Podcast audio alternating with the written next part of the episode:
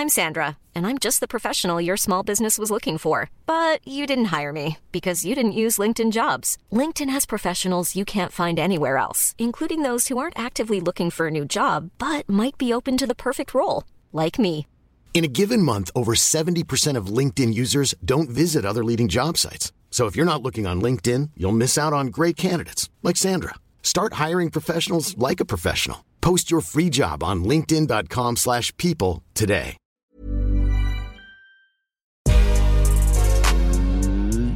Let's go. Und heute mal nicht Let's Get Ready to Mumble, sondern Let's Get Ready to Fistfight. Wir sind So. wieder zurück in dieser motherfucking Biatch. Yes, baby. Äh, was war der Grund eigentlich, dass wir uns so lange nicht gesehen haben, gese gehört, gesehen haben, Bela? Ich würde mal behaupten, dass jeder so seine eigenen Gründe gehabt hat, mehr oder weniger. Bei mir war es tatsächlich so, dass ich, äh, ja, ich bin also der Meinung, dass in letzter Zeit so wenig abgegangen ist wie schon lange nicht mehr. Also vor allem was UFC angeht, wenn wir da so fokussiert auf die UFC natürlich dann auch schauen. Und das ist eigentlich das langweiligste Jahr seit Menschengedenken, wenn ich die Pandemie mal rausrechne. Also, okay, Pandemie, Apex, war schwierig, alles verstanden, schön und gut. Aber in den regulären Saisons mit Hallen, die gefüllt sind und so weiter, kann ich mich echt nicht mehr dran erinnern, wann ich mal so gelangweilt war und abgeturnt war von UFC-Events wie im Jahr 2023. Das war einfach eine absolute Shitshow. Und jetzt hat man mit UFC 290 das erste Event, was mich mal schon wieder so, so ein bisschen wenigstens irgendwie so gekitzelt hat. Und ich habe den Payoff aber bekommen. Es war einfach wirklich eine geile, geile Veranstaltung. Und wenn man halt tausend Sachen zu tun hat, dann überlegt man sich das halt zweimal irgendwie für so eine Apex-Card äh, mit wenig Interesse und so weiter, seinen Arsch dann irgendwie vors Mikrofon zu bewegen. Ich weiß ja nicht, wie es bei dir war. Also ich muss ehrlich sagen, ich fand, dass wir dieses Jahr schon geile Fights hatten, wenn ich so mir die Liste angucke von Fights, die wir hatten. Also bis zum Mai zumindest. Ne? Dann gab es so ein kleines äh, Sommerlochchen äh, nach dem Sterling in Cejudo Fight. Dann war ja so Fight Night, Rosenstrike äh, gegen Almeida und Co. Und dann gab es dann Kai Carafons gegen Albasi. Den Fight fand ich nicht so schlecht. Nunes, äh, ja, also ich fand das jetzt nicht so un uninteressant und ich glaube, wir hätten da auch äh, gute Gesprächsthemen gehabt, du und ich. Aber ja, ich verstehe deine Motivation. Aber ich fand zum Beispiel alleine den Strickland-Magomedov-Kampf fand ich auch sehr interessant und die Fightcard. Ähm, aber ja, it is wie es ist, würde ich mal sagen. It is how it is. Ja, also ich, ich merke auch schon, dass du den Begriff Fights benutzt und ich mehr die, die Begriffe Fight Cards.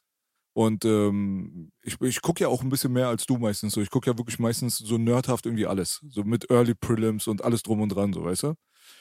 Und ähm, ich kann auch verstehen, dass die Leute sich das nicht antun, weil ich tue mir das jetzt mittlerweile auch nicht mehr ganz an, weil ich einfach auch der Meinung bin, dass wir echt im Jahr 2023 mit locker 70 Prozent absolutem Bullshit überschwemmt wurden von der UFC. Also sowas, was wir da jetzt gerade mit der UFC 290 vorgesetzt bekommen haben, da kann ich mich nicht dran erinnern, dass wir sowas überhaupt in diesem Jahr gehabt haben, was die Qualität der Fightcard angeht. Und natürlich, es gibt auch ein paar Fightcards, die sind vielleicht nicht so high profile von den Namen her und äh, liefern aber dann richtig geiles Entertainment, aber das weiß man doch vorher nicht. Aber jetzt, wenn es einfach nur darum geht, was jetzt wirklich ähm, quasi relevant ist für die Zukunft der Divisionen, für die Gürtel und äh, auch natürlich die ganzen Verstrickungen, die Stories und das Interesse insgesamt, finde ich schon, da bleibe ich bei meiner Meinung, dass das Jahr 2023 ein, kein gutes Jahr war, um es wirklich diplomatisch auszudrücken. Hm.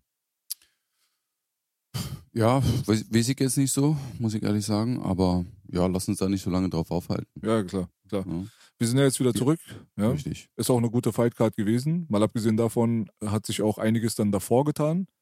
Und ähm, so, solche Sachen wie äh, Ilya Topuria zum Beispiel, der gegen Mhm. Emmet gekämpft hat, der jetzt aber dann auch natürlich eine große Relevanz für sich selbst beansprucht, dadurch, dass Volkanovski jetzt gerade wieder gewonnen hat und äh, dass in dieser Division natürlich dann auch hochkarätige Contender auch gebraucht werden, um das Interesse auch am Leben zu erhalten. Das ist was, was ich auf jeden Fall nennen würde. Sowas wie Vittori gegen Cannonier zum Beispiel davor. Also jetzt um ganz kurz meine Perspektive mal kurz abzufrühstücken. Ich will auch echt nicht ganz viel dazu erzählen, aber da fand ich cool, dass Cannonier mal ein bisschen mehr Output äh, gebracht hat. Das ist halt immer so der Kritikpunkt gewesen, dass da so ein bisschen wenig kommt einfach insgesamt. Man stellt sich da einfach so vor den Gegner und da passiert halt nicht viel. Hat man mit dem Adesanya-Fight halt auch gesehen und kritisiert. Das fand ich auf jeden Fall cool, dass er dort richtig Gas gegeben hat. Hm. Nunes gegen Aldana war eine übertriebene Enttäuschung, also vor allem von Aldanas Seite aus. Die Frau ist einfach gar nicht aufgetaucht. Ja, so äh, Kai Kara France gegen Al-Basi, das sind so Sachen, das ist für mich einfach kein Headliner für eine UFC-Card, tut mir leid. So sowas wie Dern versus Hill noch viel weniger. Rosenstrauch gegen Almeida, ungefähr selbes Level, wo ich aber sagen muss, dass ich Almeida halt äh, durch diesen Fight dann auch entdeckt habe für mich selbst als eine große, große Bedrohung für die Heavyweights dort oben. Ich glaube schon, dass er absolutes Championship-Potenzial hat, weil man einfach sehr, sehr selten einen Heavyweight sieht, der diese Grappling-Qualitäten mit an den Tag bringt. Sterling versus Cejudo war ganz nett, auf jeden Fall, aber die halt auch über fünf Runden wieder so ein typischer Aljamain Sterling-Fight. Und ja, ähm, Darüber also, hatten wir auch gesprochen. Genau, also so Pereira gegen Adesanya war eigentlich mehr oder weniger das Highlight dieses Jahres, finde ich, bis jetzt, bevor dieser, dieser UFC 290 dann stattgefunden hat, weil halt auch das Finish von Adesanya erstens überraschend kam und es hat halt natürlich auch schon wieder ein bisschen was an Action mit reingebracht, dass John Jones wieder zurückgekommen ist, war interessant, aber es ging ja nicht lange. Und äh, Makachev gegen Volkanovski ist auch nochmal erwähnenswert gewesen, aber so insgesamt muss ich dir ganz ehrlich sagen, bleibe ich bei meiner Meinung, das war nichts. 2023 war einer der schwächsten Jahre bisher der UFC-Geschichte in Bezug auf Interessenentwicklung für meine Person. Ich bin einfach schon auch zu lange dabei und werde mich jetzt von irgendwelchen Kai Kara France äh, und äh, Dern versus Hill, nun ist Aldana Fight Cards jetzt nicht begeistern lassen. Das geht bei mir nicht. Ja, man muss dazu sagen, du bist natürlich auch äh, ein bisschen mehr gesättigt als jetzt der normale Zuschauer und der normale UFC MMA-Fan oder für viele Leute, die gerade neu dazugekommen sind. Ist ja bei mir ähnlich auch. Also deswegen, ich habe mir meine Events äh, in letzter Zeit immer, also bis jetzt das letzte Event immer über The Zone angeguckt und da sind ja meistens immer nur die Maincard-Dinger drauf, weißt du? Passt mir oft manchmal auch wegen Zeit und so und hast du nicht gesehen, gerade weil wir Sonntag oder Dienstag dann irgendwie meistens oder vorher oft Sonntag gemacht haben, habe ich mir die ganzen Prelims und so nicht angeguckt, weil du bist ja dann auf einmal mal vier, fünf Stunden damit beschäftigt, das zu gucken. Also wenn du die Early Prelims und die Prelims und die Maincard anguckst, da, da, geht schon, vergeht so ein bisschen Zeit. Was ich aber jetzt gemacht habe, ist, lieber Belasch, ich habe mir, ich habe die Saison gekündigt, weil, weil, hm. weil ich sehr frech finde, die haben dieses Event war einfach schwarz. Also das letzte Event, die UFC 200, was war das, 90, ne? 290 war das, ja. Äh, es war einfach schwarz. Es, der Stream ist gelaufen, aber es war einfach kein Bild. Und äh, dann bin ich, ja, gib dir das mal, ja. 30 Euro im Monat bezahle ich. Und ich gucke ja wirklich immer, also ich gucke ja sonst nichts bei The Zone außer das. Vielleicht gucke ich mal, äh, nee, eigentlich gucke ich immer nur das. Und dann dachte ich mir, ja, weißt du was? Habe ich dann 17,90 Euro bezahlt, habe bei The Zone-Account gekündigt. Äh, 17,90 habe ich bei UFC Paper, äh, hier Dings, Pay-Per-View bezahlt hm. und habe mir jetzt für 10 Euro im Monat diesen äh, Pass gemacht. So. Also da bin ich immer noch günstiger mit dem Zugriff auf alle alten Fights, alle Fightcards, wann immer ich will. Und plus nochmal 17,90 Euro den Pay-Per-View und dann bin ich immer noch unter 29,90, was mir The Zone da abzwackt, weißt du? Hm. Für ja, so kann ich Scheiß. verstehen, kann ich verstehen. Ich habe also, dir doch also meinen Account, äh, meine Daten gegeben, hättest du Fight Pass funktioniert. Nein, hättest du ja gesagt. Das ist immer noch alles dasselbe. Ich weiß, aber egal. Also ich, ja. weißt du, dann, wenn ich jetzt schon 30 Euro bezahlt habe, zahle ich jetzt ein Drittel davon und wenn irgendwie gute Fightcards sind, dann habe ich auch kein Problem damit, äh, meine 20, 30 Euro zu bezahlen, weil äh, also wie sagt man, Summe, summarum ist es dann immer noch günstiger, als wenn ich 30 Euro konstant bezahle, weißt du? Ja, ja, klar. Das ist auch sowieso mein Modell seit langem, weil ich meine, letztendlich, ganz ehrlich, ich bin UFC Fight Pass Kunde seit so vielen Jahren, dass ich gar nicht mehr zurückdenken kann. Also wahrscheinlich erste Generation und ich habe auch oftmals das zum Beispiel mal gar nicht benutzt oder sehr, sehr selten benutzt und so weiter. Habe das einfach aus Idealismus, ehrlich gesagt, auch einfach durchgezogen und behalte da mein Jahresabo halt auch weil man irgendwie dann auch ähm, natürlich dann Supporter sein will, wenigstens zu einem kleinen Betrag, weil man weiß, wie die Fight-Welt halt funktioniert, so weißt du. Mal abgesehen mhm. davon ist es auch wirklich ein sehr, sehr hochwertiger Service. Also für 10 Euro, ja. was du da alles geboten bekommst, wenn du so wirklich Hardcore-Fan bist und dann auch noch Grappling-Events vielleicht eventuell guckst oder mal kleinere Sachen wie LFA oder was auch immer. Also da mhm. läuft ja jeden Tag irgendwas und dann haben sie dann nochmal ihre Special-Shows und dann kannst du dir die mhm. Ultimate Fighter nochmal hier gerade mit Conor McGregor zum Beispiel reinziehen und so weiter. Also ich kenne wirklich keinen Service im Streaming-Bereich, was äh, Sport Sports Entertainment angeht, was auch nur ansatzweise an das Fight Pass-Ding rankommt. Ganz ehrlich, ist einfach ein Muss für jeden Fan, finde ich. Mhm. Also The Zone hat jetzt ein bisschen nachgezogen, das hatte ich gesehen, die äh, übertragen TAF auch. Äh, oder mhm. hatten das praktisch drin. Ich weiß jetzt nicht, ob das nur an Connor lag, aber es war jetzt auch neu. Aber unabhängig davon, guck mal, ich konnte, das Geile ist, du kannst halt bei äh, UFC Fight Pass, habe ich gesehen, ich meine, das Event jetzt, wofür ich äh, das Pay-Per-View bezahlt hatte, ist ja jetzt schon in der History und du kannst das jetzt schon komplett gucken. Ich habe mir gestern einfach gestern Abend nochmal den Fight zwischen Volkanovski und Islam Makachev angeguckt. So. Mhm. Und das ist halt eine Freiheit und ein, wie du schon sagst, ein Service, äh, der Hammer ist. Also das lohnt sich viel mehr, sorry, aber The Zone. So. Also ich muss ehrlich sagen, wir hatten ja jetzt am Wochenende hier in Berlin auch die PFL. Ähm, und was ich da so gesehen habe in der Bewerbung vorher, Alter, Leute, Bruder, was soll ich sagen? Also, das ist ja mal sowas von lame und langweilig gestaltet. Ob es die Interviews sind, ob es diese Trailer sind. Also, ich meine, das war ja bei uns damals genau der Grund, warum wir gesagt haben, ey, wir machen einfach was Eigenes, weil wir das einfach alles scheiße fanden. Weil aus der Sicht eines Selbstsportlers, Kampfsportlers, aus der Sicht von Kämpfern und so weiter und so fort. Und es Mhm. hat sich nichts geändert. Sorry. Also, fand ich nicht gut. Also die, die mediale Darstellung und äh, jetzt das mit dem Stream hat mir dann halt so den Rest gegeben, wo ich sage, Alter, sorry, da bin ich raus. Bezahle Okay. keinen Cent mehr. Also du, du hast dir das PFL-Event dann auch äh, über der Zone dann nochmal angeguckt über dem Bildschirm, Nee. ja? Nee, hast du nicht. Nee, Achso. nee, nee, Okay. nee, nee. Weil Wir, waren ja beide vor live Ort, da. klar. Richtig. Aber ich hätte mich mal dafür interessiert, ehrlich gesagt, wie das halt wirkt, wenn man sich das ähm, halt als Stream anguckt, weil äh, für mich persönlich war das Pacing grausam, muss ich dir ganz ehrlich sagen. Also ich war schon auf mehreren Live-MMA-Events und das war das grausamste Pacing, was ich jemals erlebt habe. Also da waren teilweise so lange Pausen zwischen den Fights und die Fights, die waren dann auch teilweise für den deutschen Raum natürlich nicht abgestimmt, weil da das Interesse einfach für Leute nicht da ist, die wirklich keine Sau kennt, um es auf den Punkt zu bekommen, ja. Und wenn du dann so eine Lücken hast immer zwischen den Fights und da läuft halt wirklich auch kein Entertainment zwischendrin, sondern da läuft halt einfach nichts so und dann gehst du halt raus und dann erwischst du dich selber, wie ganz viele andere Leute auch, dass du auf der Veranda dann rumchillst lieber.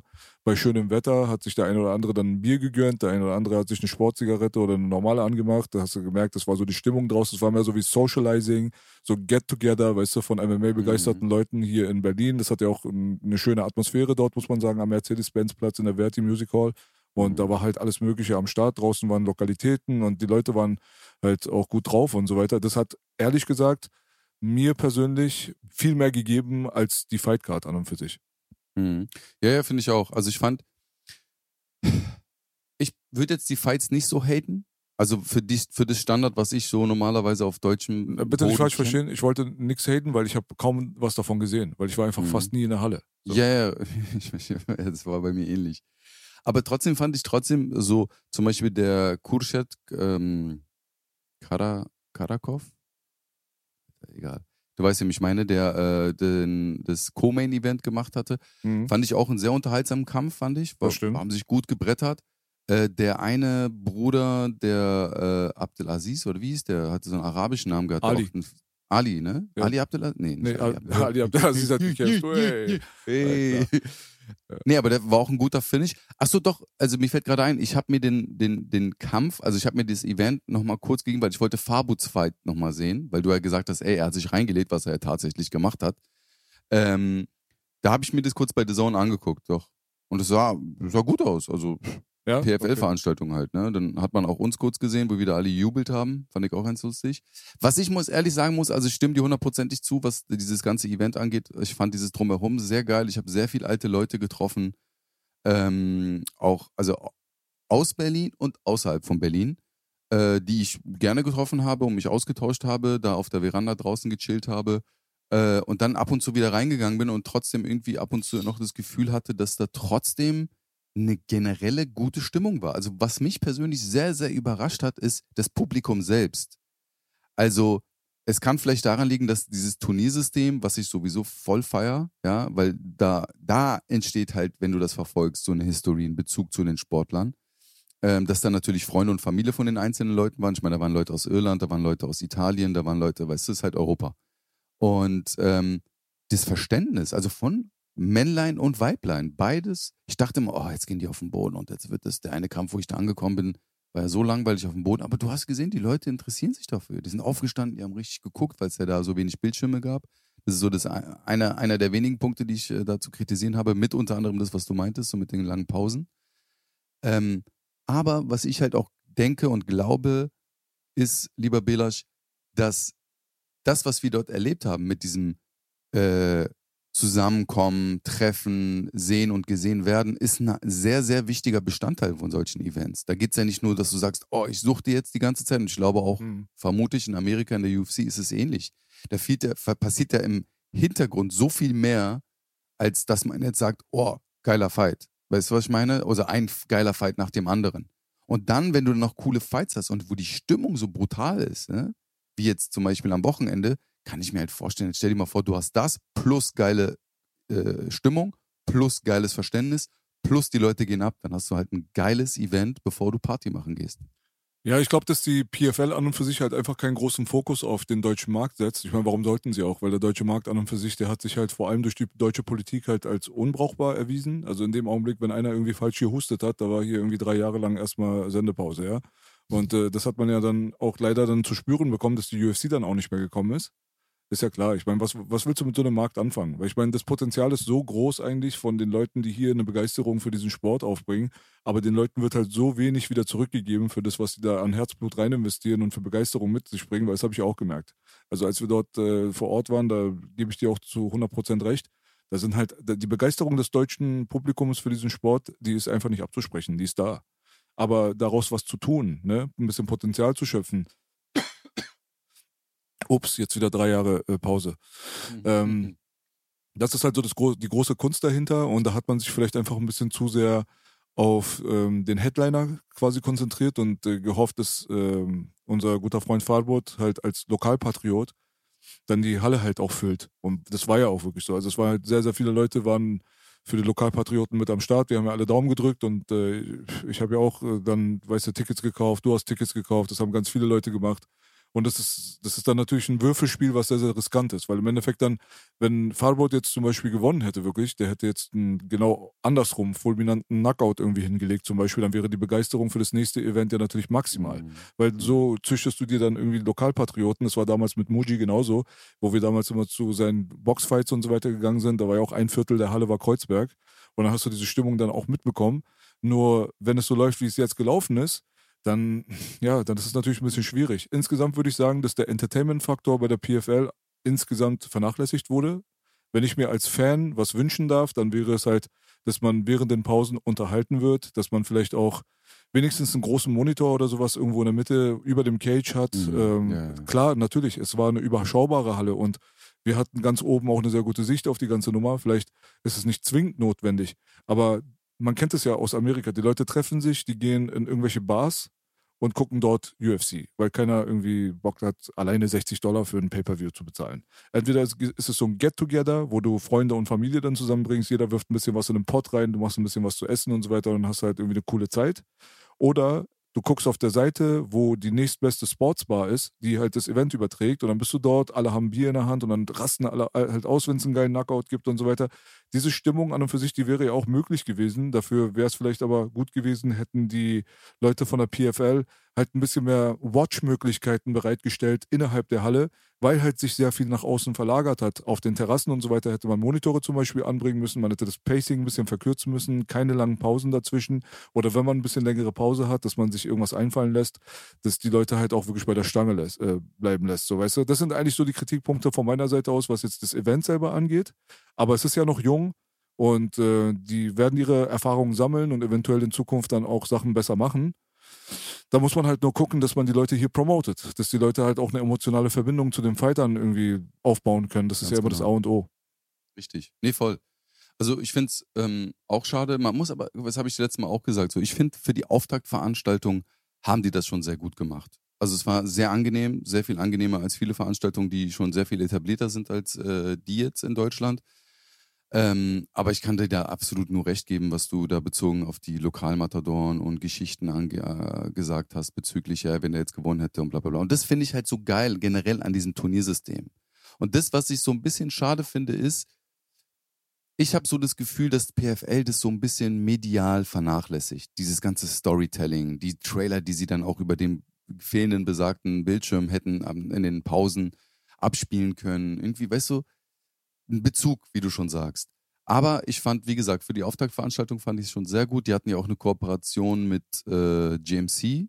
Äh, da habe ich Gründe gehört. Ich weiß nicht, ob das wahr ist, ob das falsch ist. Äh, aber es ging so um finanzielle Sachen, dass GMC praktisch die ganze Organisation finanziert hat. Ich weiß es nicht, ob das wahr ist. Ja. Aber äh, trotzdem im Großen und Ganzen war das natürlich für die PFL, die natürlich auch vorsichtig ist, einen neuen Markt zu erschließen, einen Antast-Move. Und ich glaube, dieser Antast-Move hat sich ganz gut angefühlt. Ähm, alleine durch die Aufmerksamkeit, alleine durch die Lokalmatadoren und durch die äh, Tickets, die sie letztendlich bezahlt haben und auch die Stimmung, äh, verkauft haben und auch die Stimmung. Deswegen bin ich gespannt, wie es in Paris weitergeht, wie diese Europageschichte generell weitergeht, weil ich finde, das gesamte Konzept, was die PFL vorhat mit Asien, Europa, Afrika, Amerika, Südamerika, finde ich schon, so eine Kontinentsgeschichte finde ich schon sehr geil. In Zusammenhang zu der World Series, also zu der Weltmeisterschaft, ne? Ähm, weil, ja, also oft schon drüber gesprochen, über das Thema von finanziellen Möglichkeiten, von Versicherungsgeschichten, von bla bla bla äh, etc. pp. Und es gibt halt jungen Leuten, gerade aufstrebenden Talenten, halt die Möglichkeit, in einer Liga regelmäßig im Jahr zu kämpfen, anständiges Geld zu verdienen und sich einen Namen aufbauen zu können. Weißt du, also ich jetzt aus der, aus der Perspektive eines sozusagen Trainers, Managers, äh, sage, ey, das wäre für meine Jungs unheimlich stark interessant bei so einer Liga am Anfang gerade mitzumachen. Bevor die jetzt hier in Deutschland lokal irgendwie die ganze Zeit irgendwelchen äh, äh, äh, äh, Veranstaltungen rumtümpeln und dann irgendwie manchmal, was ja auch oft passiert, irgendwelche Busfahrer vor die, vor die Nase gestellt bekommen in einem Profikampf, wo ich sage, Alter, was hast du denn jetzt eigentlich davon? Jetzt hast du den innerhalb von 20 Sekunden ausgenockt, aber was hast du denn davon? Also weder dein Trainingscamp ist aufgegangen, weder hast, bist du dran gewachsen oder was auch immer. Und ich denke, dass dass bei PFL, also diese Möglichkeit für junge Sportler, für aufstrebende Talente, eine sehr gute Möglichkeit ist. Deswegen hoffe ich, dass sich das in Europa etablieren kann. Ähm, aber das sage ich natürlich auch aus sozusagen, hm, wie sagt man, ja, eigenem Interesse irgendwie, auch beruflich, finanziell, was auch immer. Du weißt, was ich meine, perspektivisch. Ja, ja, klar. Also ich bin da voll bei dir. Ich meine, die PFL, die kann ja auch nichts dafür, wenn die deutschen Athleten nicht performen. Also es ist, weißt du, wenn wir hier keine ordentlichen Athleten produzieren können, aus was für einem Grund auch immer, die auf der internationalen Bühne dann auch scheinen können, dann äh, kann die PFL ja auch nichts anderes als zu pokern und zu hoffen, dass die Leute, die wirklich hier äh, quasi äh, trainiert wurden und etabliert wurden, dass die dann auch eine sportliche Leistung hinlegen, was einen Nährboden dafür dann bereitstellt, um die Fans zu ziehen. Wenn das halt nicht passiert, gut. Was, ich meine, die sind weder an der Förderung hier beteiligt, noch sind sie am Nachwuchs beteiligt, noch sind sie an der Art des Trainings äh, beteiligt, nichts. Die können einfach nur ein Event bereitstellen, die können die Leute hier performen lassen und äh, so im Fall von Farbot, der dann leider dann im Main Event dann ausgenockt wurde, dann ähm, hat man vorher gehofft und es ist halt nicht wahr geworden. Da hat äh, unser guter Freund äh, Mo Shahur schon im Vorfeld auch äh, die These geäußert, dass es eventuell in die Hose gehen könnte, weil die deutschen Athleten auf der internationalen Bühne bewiesen haben. Vielleicht ist es jetzt auch gerade so ein bisschen sag ich mal, Voreingenommenheit dadurch, dass Abus gerade auch verloren hat gegen Sean Strickland und so weiter, dass man die Meinung dann noch ein bisschen doller vertreten kann, dass ab einem gewissen Punkt für den deutschen Athleten einfach mhm. vorbei ist. Und da muss man sich dann natürlich dann die sehr komplizierte Frage stellen, warum das der Fall ist. Und ich glaube, da gilt es halt einfach sehr viel aufzuarbeiten und sich mit dem Zustand endlich mal auch ähm, abzufinden und mal ehrlich zu sich selber zu sein, dass die Methoden hier einfach nicht reichen, um auf der internationalen Bühne oben mitzuspielen. Mhm. Nee, nee, voll. Richtig. Also ich hatte auch mit Mo auch drüber geredet, das hat er mir auch gesagt. Ich hatte auch danach mit ihm nochmal telefoniert ähm, am Abend, äh, also am gleichen Abend. Ähm, ja, voll. Ich, guck mal, ich, ich bin da voll deiner Meinung und auch Mo's Meinung. Ich weiß nicht, woran das liegt. Ich, ich meine, du hast jetzt Abus angesprochen. Ich fand, Abus hat in der ersten Runde einen sehr, sehr guten Kampf gemacht, hat sehr gut dominiert, hat gute Aktionen gesetzt. Meiner Meinung, so was ich beobachtet hatte, so nach dem Takedown hatte ich das Gefühl, war seine Puste auf einmal weg. Und ich weiß nicht, ob das daran liegt, dass egal wie viel Erfahrung du hast, mh, hm, natürlich gerade so eine so ein Main Event bei der UFC trotzdem nicht zu schnell entschieden wurde, gerade bei einem Abus. Weil, guck mal, am Ende des Tages, egal wie abgeklärt man ist, egal wie professionell man ist, ähm, das lässt sich nicht kalt. Und der Hype, den man bekommt und die Aufmerksamkeit und der Druck, der gerade bei der UFC entsteht, ist halt enorm. Ich weiß nicht, ob es daran gelegen hat, dass seine Puste auf einmal so weg war, dass er overpaced war am Anfang gleich oder zu viel gemacht hat. Ähm, und da Strickland einfach ein bisschen erfahrener war und dann hat man ja gemerkt, er hat ja viel geblockt, geguckt, bla, hat gewartet, hat eingesteckt, hat gekontert, hat seine Energie besser eingeteilt. Ähm, ich weiß nicht, ob das daran lag, aber das ist halt auch eine Sache, die ich mich halt auch frage, was du gerade erwähnt hast, das mit Deutschland, deutscher Markt. Warum fehlt es da immer? Das sind immer die wichtigsten Kämpfe, die kommen bis zu einem bestimmten Level, aber dann, wenn es drauf ankommt, zack, bricht es ein. Und man muss dazu auch sagen, dass natürlich Strickland ähm, jetzt nicht so technisch so sauber ist, aber ich meine, guck dir mal Ima, der Immerwurf an. Der hat fünf Runden mit ihm da gebrettert und der hat den nicht geknacken können. Das ist auch sehr interessant. So, dass du auf der einen Seite hast den Europäer, der sehr, so, sehr technisch war, sehr striking-affin war, auch der Immerwurf, genau wie der Abus. Aber der Strickland jetzt rein optisch und rein technisch jetzt nicht so scheint, aber trotzdem die Leute sehr stark zermürbt und die dann halt bis zum bitteren Ende sogar teilweise, haben wir ja bei Abus gesehen, ausnockt.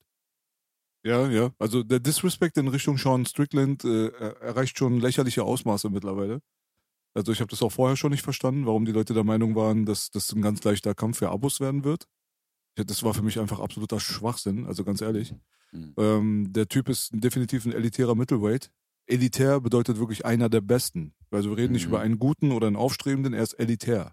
Und das sollte man äh, einfach mal auch nicht vergessen. So der, wenn du jetzt irgendwie gegen Alex Pereira ausgenockt wirst, gut kann sein. Ich meine, äh, das Monstrum, so, weißt du? Alex mhm. Pereira ist jetzt nicht irgendein Busfahrer, wie du vorhin zum Beispiel die Leute betitelt hast, die jetzt wirklich kein Potenzial haben oder sowas. Nein, Sean Strickland ist einfach ein elitärer Middleweight und an ihm vorbeizukommen, das ist mehr als ein Gatekeeper, würde bedeuten, dass du dann wirklich tatsächlich in der Konversation bist, um den Gürtel zu kämpfen und das sollte schon so einiges bedeuten. Deswegen fand ich das immer sehr, sehr seltsam. Auch Trotz, als Gatekeeper? Hm, ja, trotzdem hat der Abus auf jeden Fall natürlich die Qualitäten und er hatte dadurch, dass er gegen Stolzfuß halt äh, eine super Leistung hingelegt hat, wahrscheinlich dann auch so ein bisschen die Energy auf seiner Seite vor diesem Fight, dass man gesagt hat, hey, da sehen wir Potenzial drin. Auch wirklich völlig berechtigt. Das ist auch wirklich ein sehr stabiler Fighter, nicht falsch verstehen. Nur hat man halt gesehen, dass ab einem gewissen Punkt die Mentalität erstens mal zerbrochen ist, weil das, was am Ende bei diesem Kampf passiert ist, das ist für mich persönlich, ist das ein mentales No-Go. Es war für mich auf jeden Fall eine absolute Red Flag, muss ich dazu sagen. Also wer so in der Art und Weise mental zerbrochen ist am Ende und sich wegdreht und eigentlich nur noch nach Hause will. Das hat genau so Sean Strickland ja auch empfunden und hat es ja auch dann in der Pressekonferenz dann geäußert. Ich glaube, das ist halt ein ganz, ganz wichtiger Aspekt von MMA, der halt in Vergessenheit geraten ist. Und zwar ist es die Philosophie sich selbst gegenüber, die menschliche, mentale Komponente. Und damit steht und fällt einfach alles, wenn du mich fragst. Und äh, Abus Wrestling war nicht effektiv genug. Vielleicht äh, hat man da auch so ein bisschen Vorurteile, dadurch, dass man äh, quasi über einen Dagestani redet, dass man dann auch immer denkt, dass der dann automatisch dem anderen wrestling-technisch überlegen sein muss, weil man diese Assoziation im Hinterkopf hat von Machachev und Habib und wie auch immer. Und äh, es schien nicht so zu sein, als wenn äh, Abus in diese Kategorie gehört. Es, es scheint auch nicht sein Kampfstil zu sein.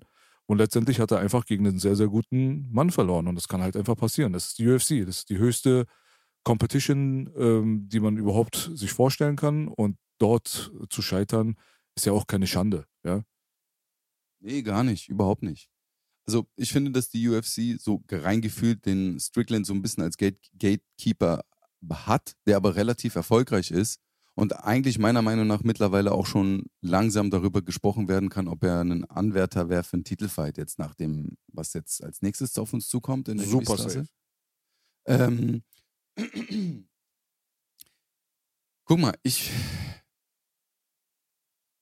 ja, ich, ich, guck mal, ich weiß nicht, woran, wie gesagt, ich weiß nicht, woran das liegt. Also, das Ding ist, das haben wir auch am Wochenende bei PFL mit Farbut gesehen. Die Leute stellen sich ein. Also das Ringen, wo äh, äh, wo die Leute früher gedacht haben, ey, das ist ein Ass im Ärmel, was ich habe, ist halt heute nicht mehr so. Die Leute bereiten sich vor, die Leute entwickeln Taktiken und es setzt sich immer mehr durch, wie man gegen Ringer arbeiten kann. Ja. Ähm, und da gehen bestimmte Sachen einfach leider nicht mehr auf, wenn du kein super elitärer Wrestler bist. Und selbst die super elitären Wrestler, das haben wir jetzt auch bei einem Islam Makachev gegen Volkanowski damals gesehen gehabt, haben es mittlerweile auch nicht mehr so easy ein, einfach. Weißt du, der Sport entwickelt sich halt unheimlich schnell. Und mit Abus in der Geschichte, äh, um beim Thema zu bleiben, ähm, ich weiß nicht, Belasch, äh, ob das einfach, weißt du, ich meine, der hat jetzt den Stolzfuß innerhalb von Sekunden ausgeboxt, ausgenockt. Aber ey, ganz mal ehrlich, also jetzt nicht böse bei allem Respekt, aber der, der war auf einen, der war auf einen absteigenden bzw. fallenden Ast. Der hat seine Fights davor alle verloren. Und dass der Abus ihn da wegballert, war eigentlich relativ klar. Und ich weiß halt nicht, ob das nicht zu früh war, ihn gleich gegen den Strickland kämpfen zu lassen als im Main Event und dass man dann auch sagt, oh, ja, machen wir. Weißt du? Dass man vielleicht da als Deutscher vielleicht auch einen gewissen Realismus weiter beibehält und sagt, ey, ja, wir haben einen sehr erfahrenen Mann, aber das ist halt nochmal was anderes. Ich weiß es nicht. Ich weiß nicht, ob ich anders entschieden hätte, wenn ich äh, das Team von Abus wäre, in dem Falle das UFD-Gym und das Management, was dazugehört. Äh, keine Ahnung.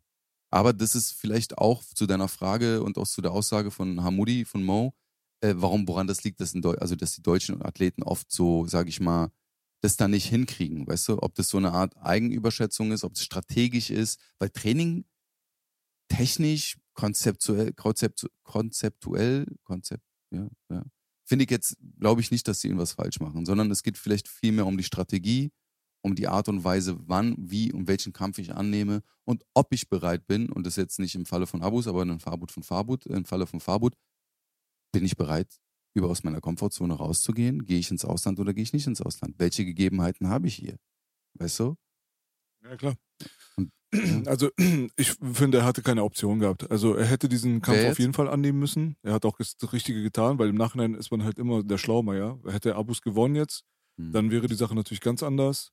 Ja, die Kritik, äh, die muss man ja dann nur ertragen, wenn es nicht in die Richtung läuft, wie man sich das gedacht hat. Das ist genauso wie bei Farbot auch. Hätte Farbot den jetzt irgendwie totgerasselt, den Typen, und äh, hätte den Sieg mit nach Hause gebracht, dann hätte man ja gesagt, ja, alles richtig gemacht. In dem Augenblick dann im Nachhinein halt, wenn es irgendwie nicht gut läuft, da kann jeder jetzt von der Seite kommen, das tun wir jetzt auch gerade und kritisieren. Aber ich bin halt wirklich äh, nicht das erste Mal gerade dabei, A, mir Fights reinzuziehen und B, über die Missstände hier in Deutschland zu sprechen. Und ich empfinde es mittlerweile irgendwie einfach als lästig, immer wieder die Diskussion überhaupt eingehen zu müssen, ob die Trainingsmethoden hier in Deutschland und ob die athletische Bildung der Fighter, ob die gut genug ist, ob die hochwertig genug ist oder nicht, das ist eindeutig mit Nein zu beantworten. Und jeder, der sich da anders positioniert mittlerweile, den kann ich mittlerweile nicht mehr ernst nehmen. Es tut mir leid. Das ist so, als wenn du den FC Bayern vergleichst mit FC Dynamo. Es tut mir leid. Es ist so ein großer Unterschied dazwischen, weil der FC Bayern zum Beispiel an und für sich hat ja seine Position, einen Weltmeistertitel nach dem anderen abgeholt zu haben, über Jahrzehnte einfach der Top-Verein hier in Deutschland zu sein. Und das liegt ja nicht daran, dass im Raume Bayern die besten Athleten gezüchtet werden durch irgendein Nazi-Programm, so wo man die dann irgendwie so zusammenpackt und genetische Wunder erschafft. Nein, die haben einfach das meiste Geld, Bruder. Fertig. Hallo. Und genau so sieht es halt auch aus, wenn du ATT dort drüben jetzt vergleichen willst mit dem Spitfire Gym, ja, dann wird die Sache halt sehr, sehr schnell sehr, sehr lächerlich. 100 Prozent. Also darüber brauchen wir nicht zu reden. Aber ich finde schon, dass das UFD-Gym äh, international, das haben sie auch bewiesen, gut abreißt und wirklich sehr, sehr erfolgreich ist. Und auch mit ihrem gesamten Training wahrscheinlich. Also das, der Erfolg spricht ja für sich. Nur muss ich dazu sagen, dass ich zum Beispiel, was Farbot angeht, das habe ich Ihnen schon vor einem Jahr gesagt, auch persönlich dass ab einem gewissen Niveau, und das ist ja, es ist ja, da brauchst du ja kein Wissenschaftler zu sein, da brauchst du ja kein super intelligenter Typ zu sein, sondern du weißt, ey, hier geht es um 100.000 Euro, hier wird nicht gespielt, die Leute bereiten sich auf einen Ringer vor, weil du offensichtlich ein Ringer bist, also musst du den nächsten Schritt, den du machst, ist, du musst dich weiterentwickeln. Ja, da muss eine Evolution stattfinden. Das heißt, du darfst dich nicht nur auf den Ring verlassen, sondern du musst mehr zum Beispiel im Striking arbeiten, mehr im Ground and Pound arbeiten. Überrasch deinen Gegner. Verstehst du? Und das sind so eine Sachen, die haben wir schon vor einem Jahr, habe ich ihm das gesagt, zum Beispiel. Persönlich auch. Und das ist, guck mal, das ist kein Hate oder so gegen ihn. Nicht, dass die Leute das falsch verstehen. Fabut ist ein Bruder, Fabut ist ein Freund. Ähm, ich sage ihm das auch genauso in sein Gesicht. Ja, das, ich denke, und äh, ich kenne ja auch Yi, die ist auch ein Freund, das ist ja nicht böse, aber wir haben die Kapazitäten in Berlin, haben wir einfach nicht. Und das hat auch ein Spitfire nicht und es hat auch nicht die Möglichkeiten. Und da muss halt der Berliner MMA-Sport halt noch wachsen und sich anpassen und zu gucken, ey, selbst ein Italiener, den, gegen den ein Farbot gekämpft hat, der bereitet sich vor und der hat eine super Defense gehabt, also eine Takedown-Defense. Sein Plan ist am Ende aufgegangen. Verstehst du? Ähm, aber da denke ich halt schon, dass es eine Entscheidung ist, wo die Leute auch für sich selber als Kampfsportler und diese Diskussion haben Mo und ich ja schon vor Jahren mit den Sportlern, mit den Wettkämpfern im Spitfire gehabt. Ey, geht aus eurer Komfortzone raus. Wir haben Nasrat damals als Beispiel genannt. Ey, der ist jetzt mit jungen Jahren, hat er Geld in die Hand genommen von der Familie und ist rübergereist nach Amerika oder nach Kanada und hat sich die Gyms zusammengestellt und hat da international trainiert, hat da das Management kennengelernt, ist da diesen aufmerksam auf ihn geworden und der kämpft dann äh, ein Jahr später bei der UFC. Und das ist einfach eine Attitude, eine Komfortzone, aus die die Jungs halt oft nicht rauskommen. Und das ist in Ordnung. Also wenn ich, guck mal, ich sage das immer wieder, äh, ich muss kein Ingenieur sein. Muss ich nicht, nur weil meine Familie oder irgendwelche anderen Leute das erwarten. Das ist genauso, ich muss kein Kämpfer sein und ich will auch kein Kämpfer sein. Aber wenn du dich dafür entscheidest, musst du dich halt auch entscheiden, welche Art von Kämpfer du bist und was du erreichen willst. Und letztendlich kann nur das, was am Ende deine Entscheidung zeigen, dir sagen, was du am Ende des Tages für ein Kämpfer sein möchtest und wie weit du über deine Komfortzone rausgehst und hinausgehst oder nicht. Und ja, das sehe ich halt bei den Jungs in Berlin nicht, weißt du?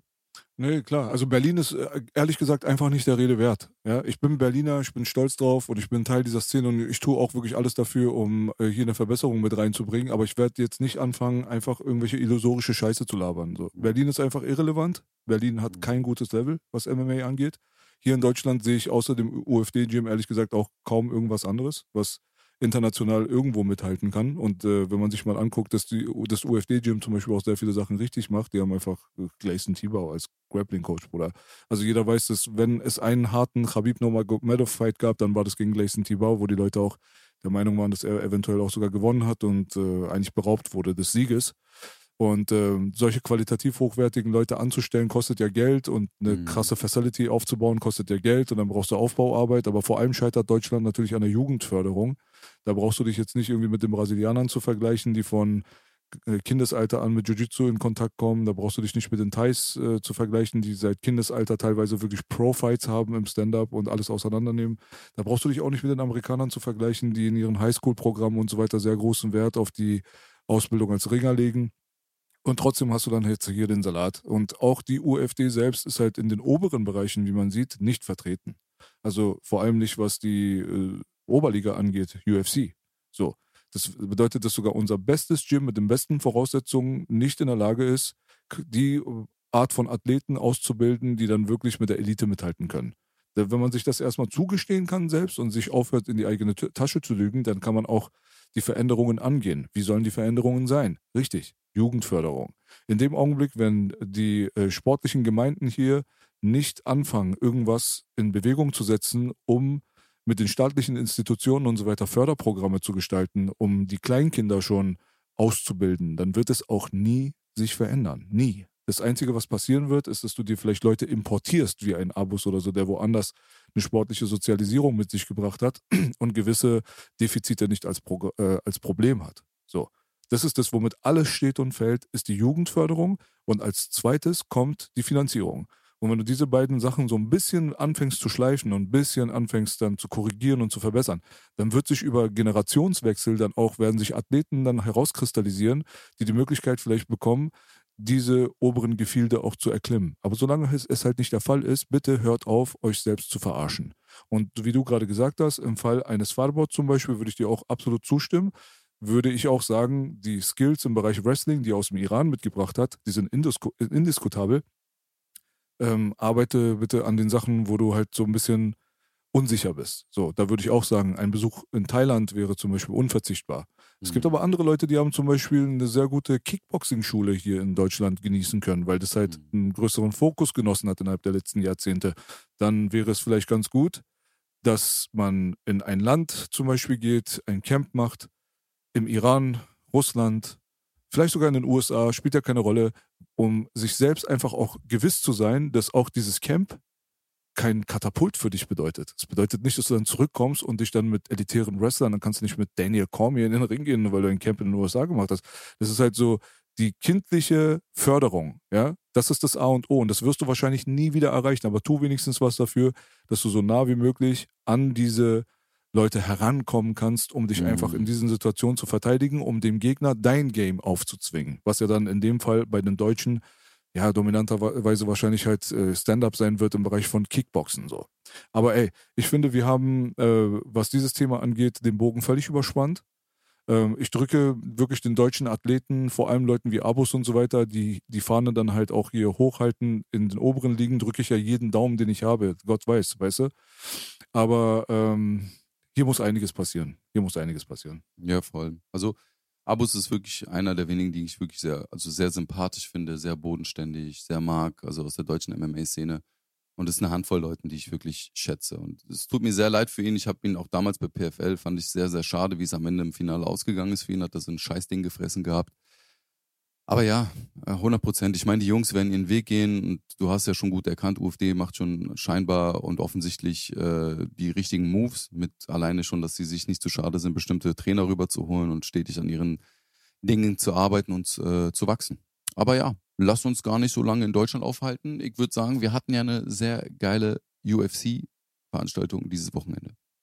Ja, ja, die beste UFC-Veranstaltung des Jahres mit weitem Abstand ähm, hat so ein bisschen das ähm, Dilemma und das Malheur der vergangenen Wochen und Monate ein bisschen ausgleichen können, für meine Perspektive wenigstens. Also ich bin lange nicht mehr hyped gewesen und ich war auch lange nicht mehr äh, auf den Füßen. Also wenn ich auf den Füßen bin, nachdem ein Kampf zu Ende geht oder während eines Fights und anfange wie so ein Fußballhooligan innerhalb meiner eigenen vier Wände irgendwie neandertalerhafte Geräusche von mir zu geben, zu klatschen und zu grölen, dann hast du was richtig gemacht als Fight Promoter. Also das passiert bei mir nicht besonders oft und es ist halt bei der UFC 290 tatsächlich der Fall gewesen. Ich bin wirklich sehr also, begeistert von dieser von allem oder nur von der Main Card oder auch von den Prelims? Ich fand die Prelims auch stark.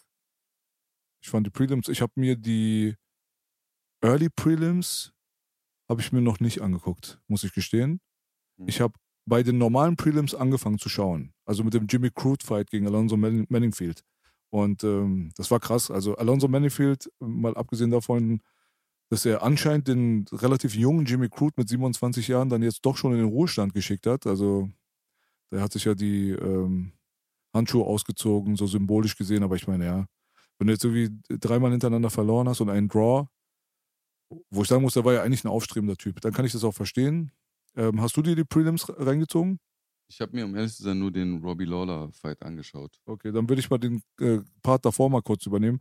Also Denise Gomes gegen äh, Jasmin, ich weiß nicht, wie es ausgesprochen wird, aber Jauregui oder Jauregui. Du weißt es nicht. Wie kann das sein? Nee, das ist, das, da, da bin ich sogar überfordert. Aber Gomes hat halt nach 20 Sekunden gewonnen und hat sich dann halt auch ein, ja. eigentlich heißt sie Gomez, aber sie sagen Gomes. Ähm, da hat sie sich dann auch, soweit ich weiß, die 50k abgeholt Performance of the Night, eine von denjenigen, die das Geld eingesagt hat. War natürlich krass. Also für ein Mädel, sie ist raufgegangen, sie hat sie zerbombt und nach zwei, 20 Sekunden war der Fight zu Ende und die Halle hat äh, getobt so. Auf jeden Fall interessante Leistung. Äh, sehr interessant ist auch der Einstieg in die UFC von Tatsuro Taira.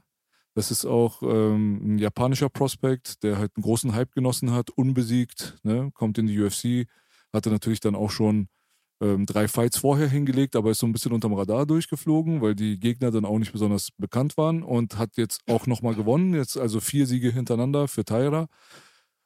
Und äh, interessanterweise hätte er den Fight wahrscheinlich äh, verloren, wäre dieser Kampf äh, nochmal irgendwie 30 Sekunden länger gegangen, weil er einfach in der Guillotine hängen geblieben ist und quasi durch den Gong gerettet wurde. Das war auch nochmal krass. Äh, und dann kommen wir schon zu dem besagten Fight, den du gerade angesprochen hast. Das war natürlich die Legende Robbie Lawler gegen Nico Price. Nico Price auch ein sehr guter Fighter. Ich mag den auch persönlich, also macht einen sehr stabilen persönlichen, charakterlichen Eindruck. So fand ich das schon so ein bisschen schade, dass das eigentlich der letzte Fight von Robbie Lawler war, dass die beiden jetzt gegeneinander gekämpft haben.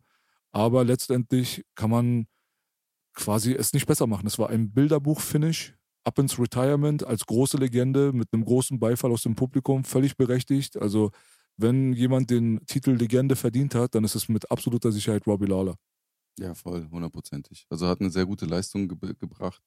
Guter Schlagabtausch, gut erwischt und hat das Ding relativ äh, schnell zugemacht. Was ich aber auch, weißt du, gerade für so einen, so einen Menschen wie ihm, einen Sportler, einen Kämpfer wie ihn auch sehr wünsche dann, weißt du? Du gehst in den Ruhestand und machst halt nochmal so einen Fight, als wenn du jetzt so ein Dogfight hättest und dann mit tausend Cuts und Verletzungen nach Hause gehst und gerade vielleicht noch sogar noch verloren hast, wäre halt nicht schön. Und deswegen freue ich mich für ihn. Es war ein geiler, Kampf, also spektakulär, ging ja auch nicht lange.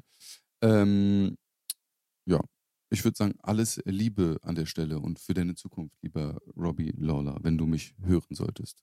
Er hört uns mit Sicherheit, vor allem im Geiste. Äh, mhm. man muss halt sagen, dass äh, Robbie Lawler seit der UFC 37 tatsächlich im Jahre 2002 hat er sein Debüt in der UFC gehabt und hatte davor schon auch in Hawaii gekämpft und so weiter, wo er entdeckt wurde.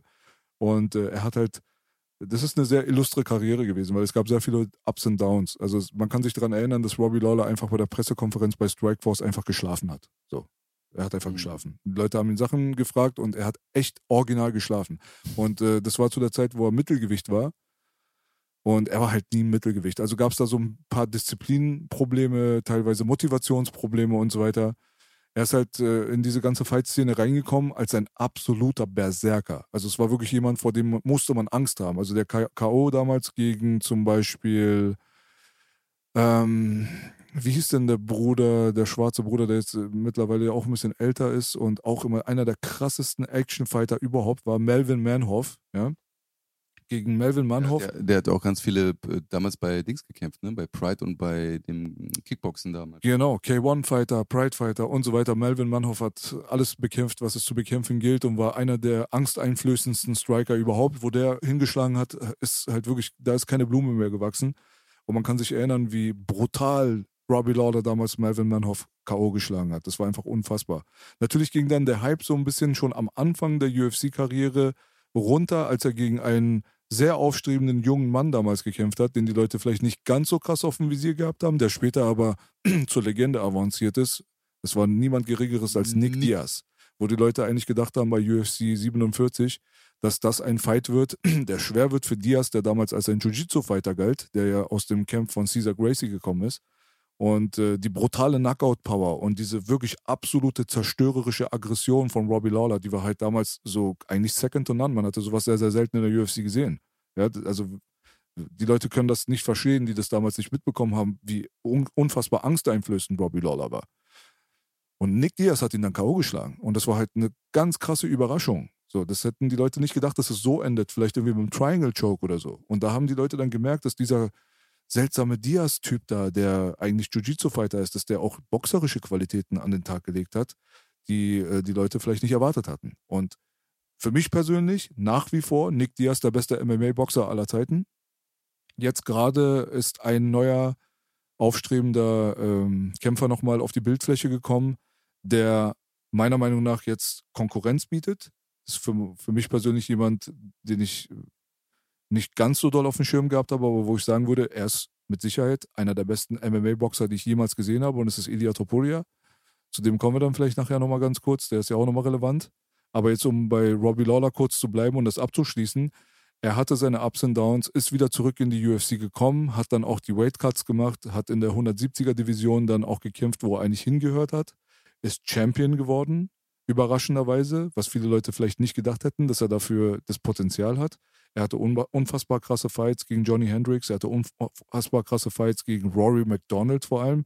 Das ist auch der Kampf, der halt in die UFC Hall of Fame eingetragen wurde.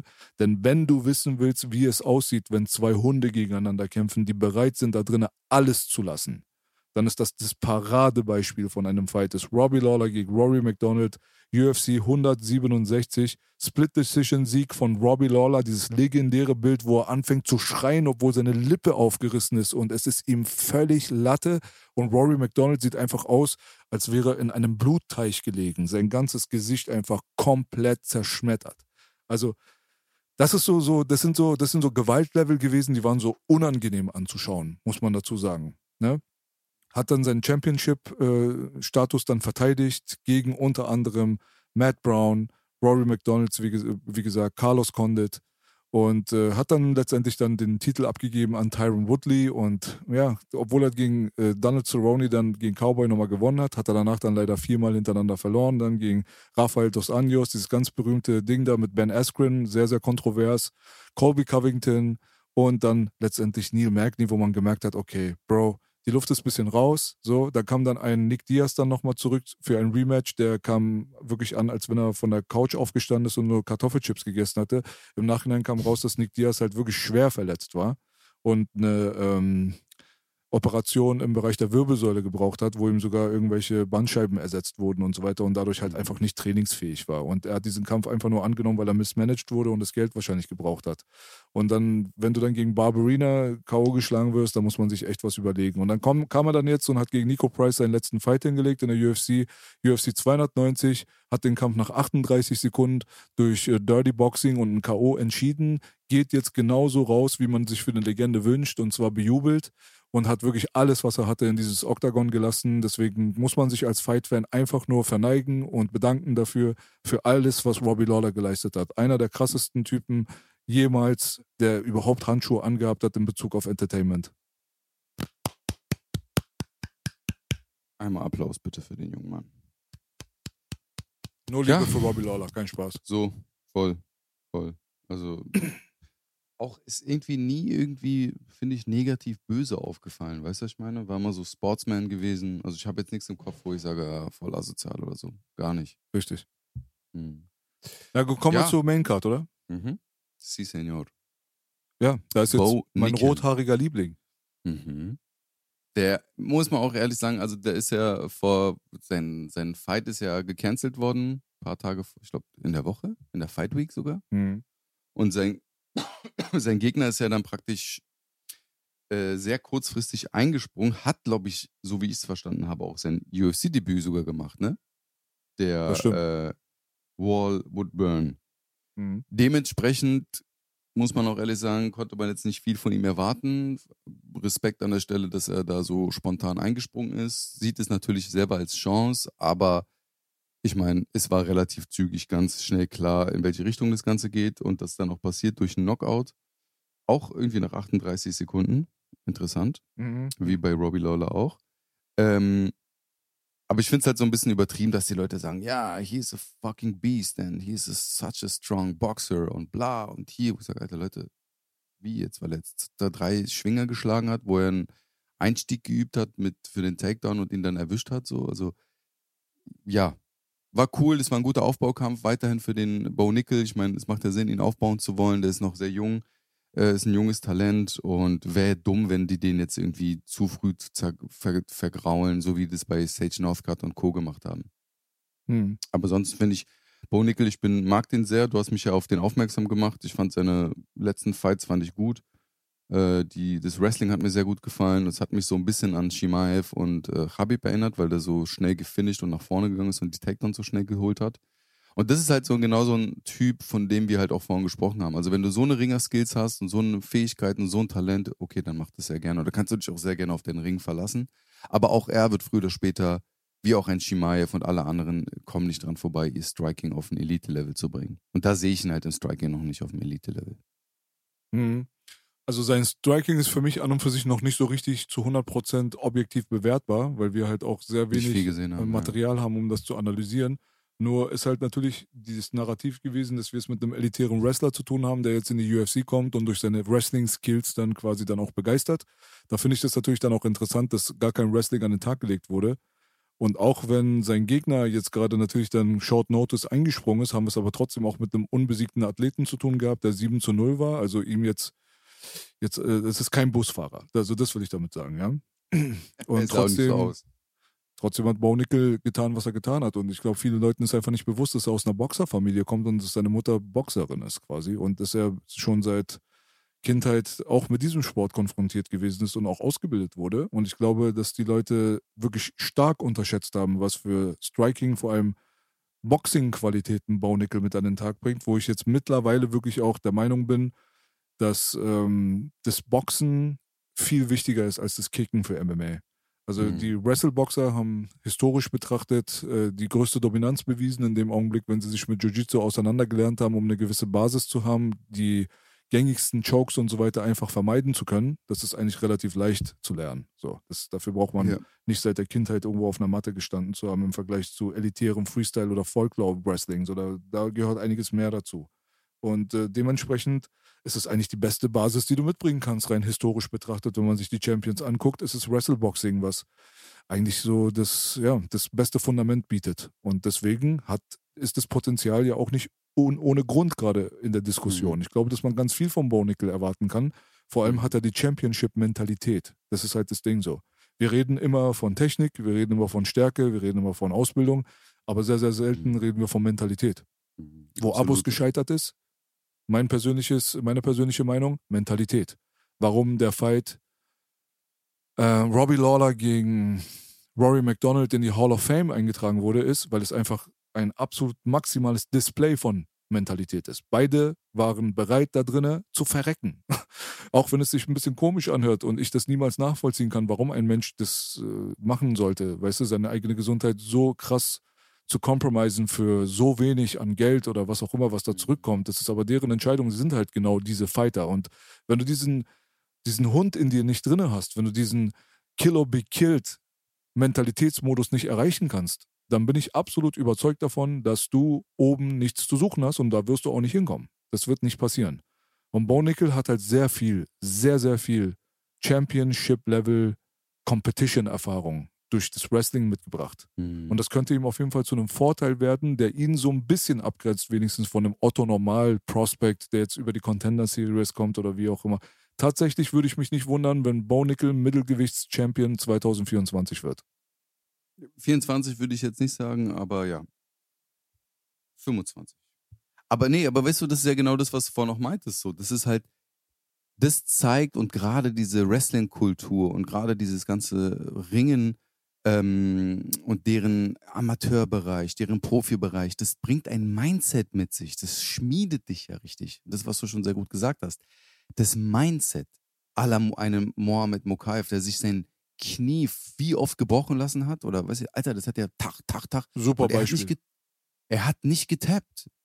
Und der sagt selber, ich, und das meint die auch so, ey, ich bin bereit, mein Arm, mein alles zu opfern, aber ich, das ist so eine Prinzipsache, das ist so eine äh, äh, Überzeugungssache. Weißt du, das ist nicht nur Kapitalismus und ich muss jetzt abliefern und ich lasse jede Emotion draußen, sondern ich will jetzt nur das und das erreichen, sondern da ist eine Mentalität, da ist ein Spirit dahinter, da ist ein Geist dahinter, weißt du? Das ist äh, viel, klar hat das was viel mit Ruhm, mit Ehre, mit Stolz und so weiter und so weiter und so fort zu tun, aber es ist auch mehr als das. Dass die Leute sagen, ich gehe da rein und ich bin bereit, alles zu geben. Und das ist, macht das wahrscheinlich auch ganz rund. Und da kommen wir auch zu unserer Frage vorhin, die wir uns gestellt haben, warum Deutschland halt nicht so ist. Ja, weil seit Kindheit das nicht geschult wird. Dass diese extreme Mentalität einfach nicht da ist. So, ey, du musst jetzt, es ist dein Leben, Life is full of what ifs. Some awesome, like what if AI could fold your laundry? And some, well, less awesome, like what if you have unexpected medical costs? United Healthcare can help get you covered with Health Protector Guard fixed indemnity insurance plans. They supplement your primary plan to help you manage out of pocket costs. No deductibles, no enrollment periods, and especially no more what ifs. Visit uh1.com to find the Health Protector Guard plan for you. Du musst es dafür sozusagen opfern. Bist du bereit, es dafür zu opfern? Und das sehe ich halt auch nicht so. So. Und der Baunickel hat, bringt das hundertprozentig mit. Hundertprozentig. Und ich bin sehr gespannt auf das irgendwann mal äh, Zusammentreffen von ihm und Hamza Shimaev. Das wäre ein geiles Match. Beziehungsweise ein geiler Fight, gerade für irgendwann mal vielleicht sogar für den Titel, von dem du gesprochen hast. Ja, 100 Pro. Also ich denke mal, das ist der Fight. Aber ob der jetzt stattfinden wird oder nicht, Ja. das hm, werden wir ab, abwarten. Also Kamaro Usman ist die ganze Zeit am Herausfordern.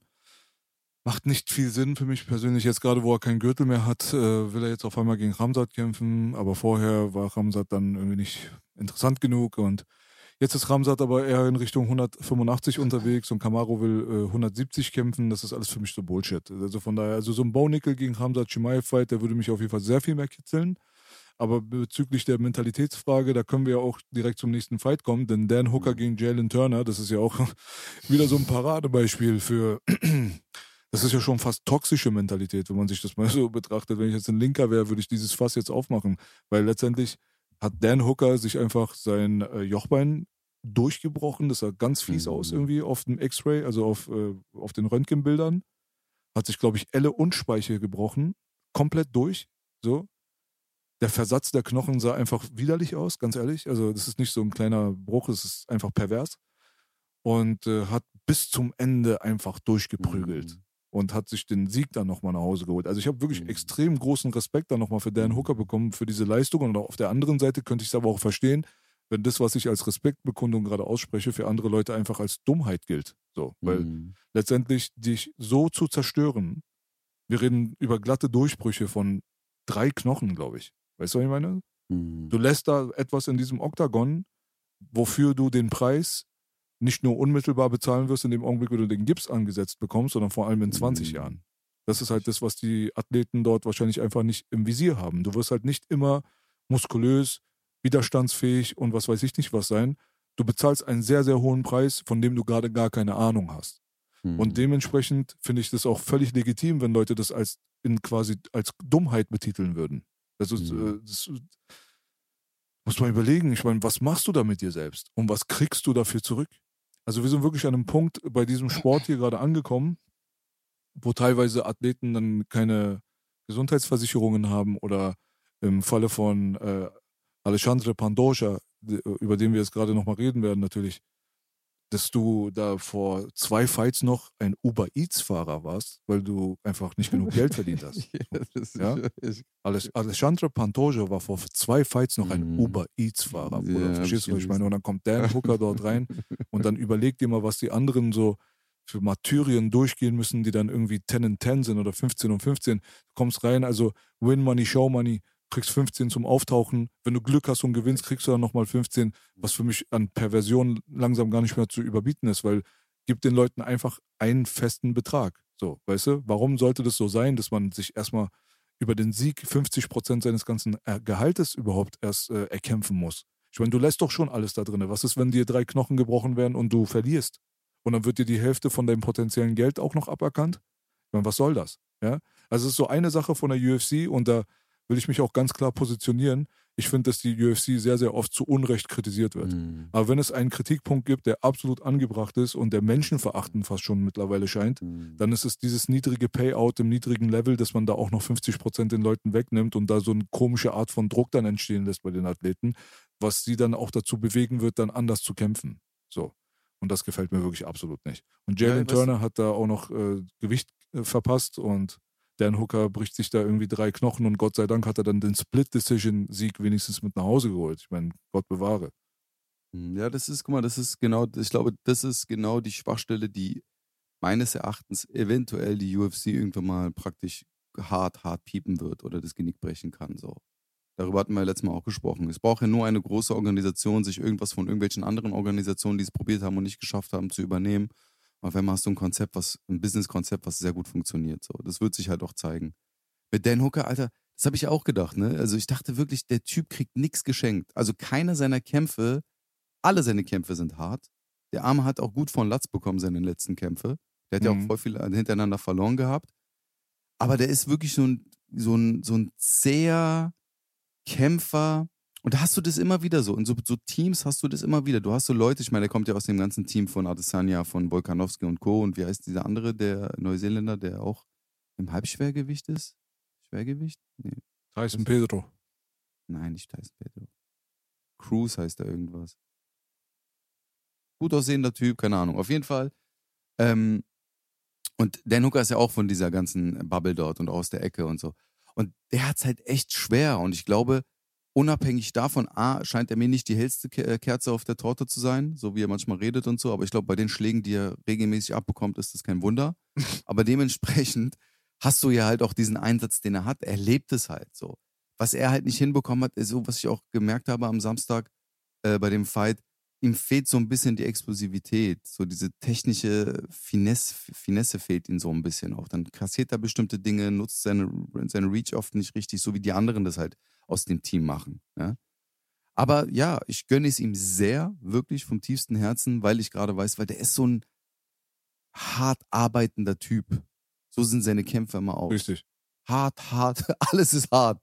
Mhm. Hart arbeiten, harter Kampf, harte das, harte Schläge, hart.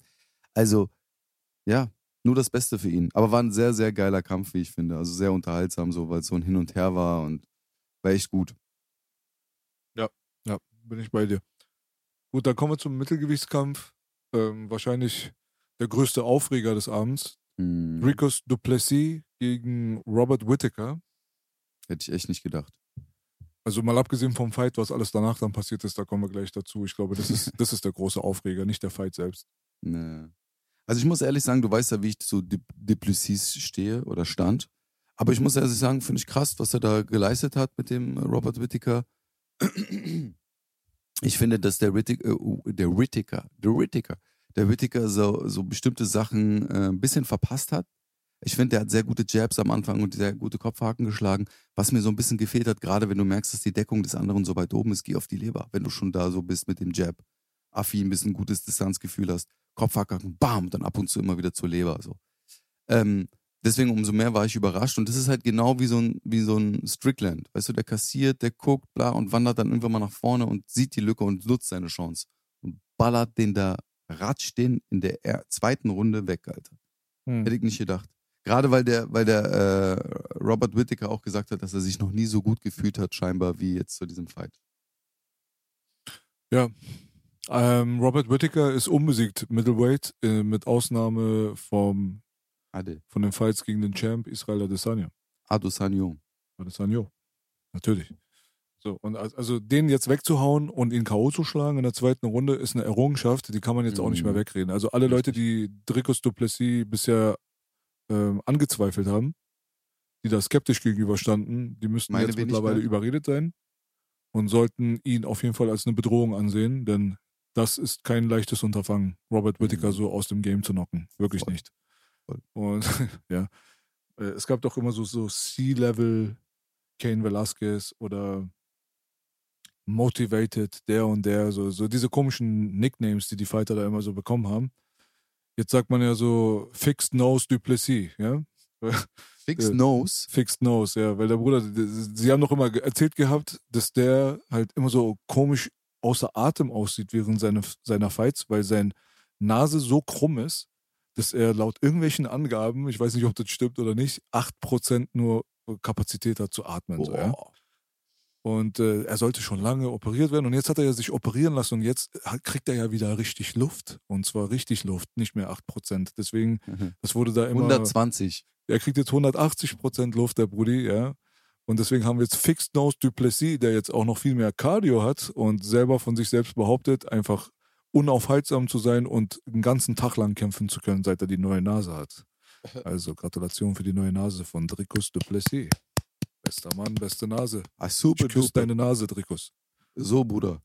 Der südafrikanische weiße Hero. Ja, genau Ja. da. Das ist das, genau das Thema. Mhm. Der südafrikanische weiße Hero. Genau. Richtig. Hast du richtig. gut eingeläutet, den Spaß, Ja. Alter, der da Danke, stattgefunden hat. Also wirklich teilweise unangenehm anzugucken. Erzähl mal, was ist denn ja, deine Meinung? Ja, ja. Also ich dachte auch erstmal so, oh, Brody, hör doch mal auf damit. Vor allen Dingen dachte ich so, Alter, UFC wird immer mehr zu äh, WWE, irgendwie hatte ich das Gefühl, so, so sehr aufgespitzt, äh, überspitzt, so voll übertrieben einfach. Auch die Wortwahl, die er genommen hat, also da Adesanya. Nur wusste ich bis zu dem Zeitpunkt nicht, dass es natürlich eine kleine Vorgeschichte gab, so, dass der halt so irgendwie Ansprüche gestellt hat bezüglich Afrika und Gürtel und hin und her. Keiner hat den Gürtel nach Afrika gebracht, die haben den nach Australien und nach Amerika oder Südamerika oder wo auch immer hingebracht. Ähm, und ich bin der erste Afrikaner sozusagen, der das Ding darüber bringt. Ich finde es ein bisschen übertrieben, wie der Adesanya reagiert hat darauf. Auf der anderen Seite kann ich es auch auf eine gewisse Art und Weise verstehen. Insofern, dass du sagst, ey, den Anspruch, ich meine, Südafrika, Apartheid, Weiße, Schwarze, weißt du, so diese ganzen Geschichten. Plus natürlich den Fight zu verkaufen. Aber natürlich fand ich es ein bisschen überspitzt. Was mir sehr, sehr geil gefallen hat, und da waren wir auch schon öfter bei dem Thema, die Reaktion von Dana White so, wo dann die Leute bei der Pressconference, wo die ihn dann so angesprochen haben, meinte, ja und, ja, das, ja und, er, er ist selber schwarz, er sagt, also er lässt sich gar nicht so da einlullen, so dass es gar nicht geht und dieses politische Korrekte, weil er sagt, dass er droppt das N-Wort und macht den Typen da so an. Und er sagt, ey, das ist Fight Business so, der kann, das, das ist so diese Policy, die Dana ja schon die ganze Zeit fährt. Jeder kann machen, was er will, interessiert ihn gar nicht so, solange es nicht zu krass wird. Ähm, aber es bestätigt halt auch wiederum das Bild, was du hast, wo du sagst, der Typ ist einfach ein 17-Jähriger, ein Kind. Ich weiß, du bist kein Adesanya-Fan, deswegen. aber ja, es war, es war unangenehm. Ich sag's, ich sag's mal so, es war unangenehm. Es war mir unangenehm. Ich sag, da muss jetzt nicht sein. Mhm. Weil das so ein bisschen dieses, ja, dieses, diese gewisse Ernsthaftigkeit, die die UFC immer hatte, mit keinen äh, Trash-Fights und bla. Und apropos Trash und äh, Fights, äh, wir müssten mal vielleicht am Ende des Talks nochmal kurz äh, über Zuckerberg und Musk reden. äh, aber ja, so viel dazu. Mhm. Ja, ich habe jetzt auch nicht äh, finale Gedanken oder eine Meinung zu allem, was da jetzt gerade stattgefunden hat, aber ich habe das halt von Anfang an mitbekommen. Ich habe mitbekommen, dass Trikus sich dort äh, positioniert hat und der Meinung war, dass er der erste afrikanische Champion sein wird, der auch wirklich in Afrika geboren ist, in Afrika aufgewachsen ist und immer noch halt auch in Afrika lebt, trainiert, die afrikanische Luft atmet und zur, zum afrikanischen Sonnenschein quasi aufsteht morgens. So. Und andere Leute haben halt quasi den Kontinent ja verlassen und sind jetzt Mhm. woanders, trainieren woanders, wurden teilweise woanders sozialisiert und so weiter. Dementsprechend möchte er den Gürtel als purer, reiner afrikanischer Fighter nach Afrika zurückbringen.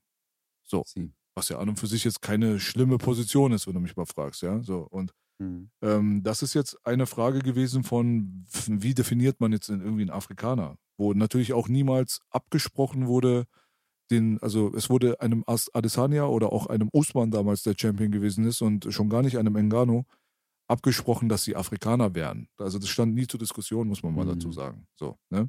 Es ging einfach nur so darum. Und es gibt ja auch viele Leute, die das schon in anderer Art und Weise auch geäußert haben. Also es gab brasilianische Champions zum Beispiel, die in Brasilien geblieben sind und gesagt haben, so, nee, wir brauchen halt kein Auslandscamp und so. Also äh, prominenterweise wäre da Jose Aldo zu nennen zum Beispiel, der seine ganze Karriere lang wirklich mit seinem Coach äh, André Pederneiras und so weiter dort drüben für Nova União dort trainiert hat, dort gelebt hat, quasi in äh, Brasilien seine Steuern gezahlt hat, seinen Burgerladen dort eröffnet hat, mit der Kultur dort immer äh, Hand in Hand gegangen ist, auch nicht angefangen hat, Englisch zu sprechen und einfach als purer brasilianischer Champion dann gesehen wurde.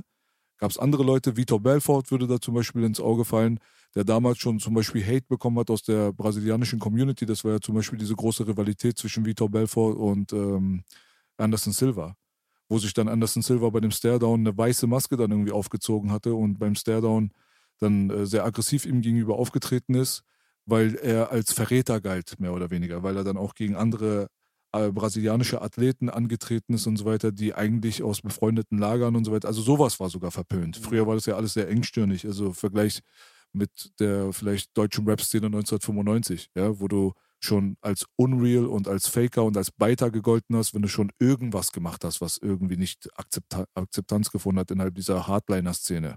So. Das hat sich natürlich so ein bisschen aufgeweicht und Dricos seine Position finde ich persönlich nicht besonders problematisch, nur könnte das halt so rüberkommen und so ist es halt auch rübergekommen, dass er den anderen quasi abspricht, pur afrikanisch zu sein, weil sie nicht mehr in Afrika leben, nicht in Afrika trainieren und so weiter und so fort. Und ich glaube, dass das größte Problem bei dieser ganzen Nummer einfach ist, warum das so aufgebauscht wird, ist halt, dass Trikos halt einfach in Südafrika lebt und ein Weißer ist, ein komplett Weißer. Richtig. Und da werden dann jetzt natürlich irgendwelche historischen Sachen mit reingebracht, wie die Apartheid. So. Man kennt ja die Historie von Südafrika, problematisch. Auf der anderen Seite muss man aber dazu sagen, ist äh, rein logisch betrachtet definitiv Israel Adesanya der Erste gewesen, der die Frage der Hautfarbe überhaupt mit ins Spiel gebracht hat. So. In dem Augenblick, wo er ihn als weißen Cracker bezeichnet hat, also Cracker ist ja auch eine rassistische ein rassistischer Terminus äh, in Bezug auf weiße Leute, die auch aus eigentlich normalerweise nicht so reichen, gut situierten Bereichen gekommen sind. Das hat sich alles so in den äh, Vereinigten Staaten von Amerika während der ähm, Sklaverei und später dann Nord gegen Süden und so weiter, diese ganze Thematik ist dort dann aufgetaucht und dieser Term ist darauf zu beziehen. So.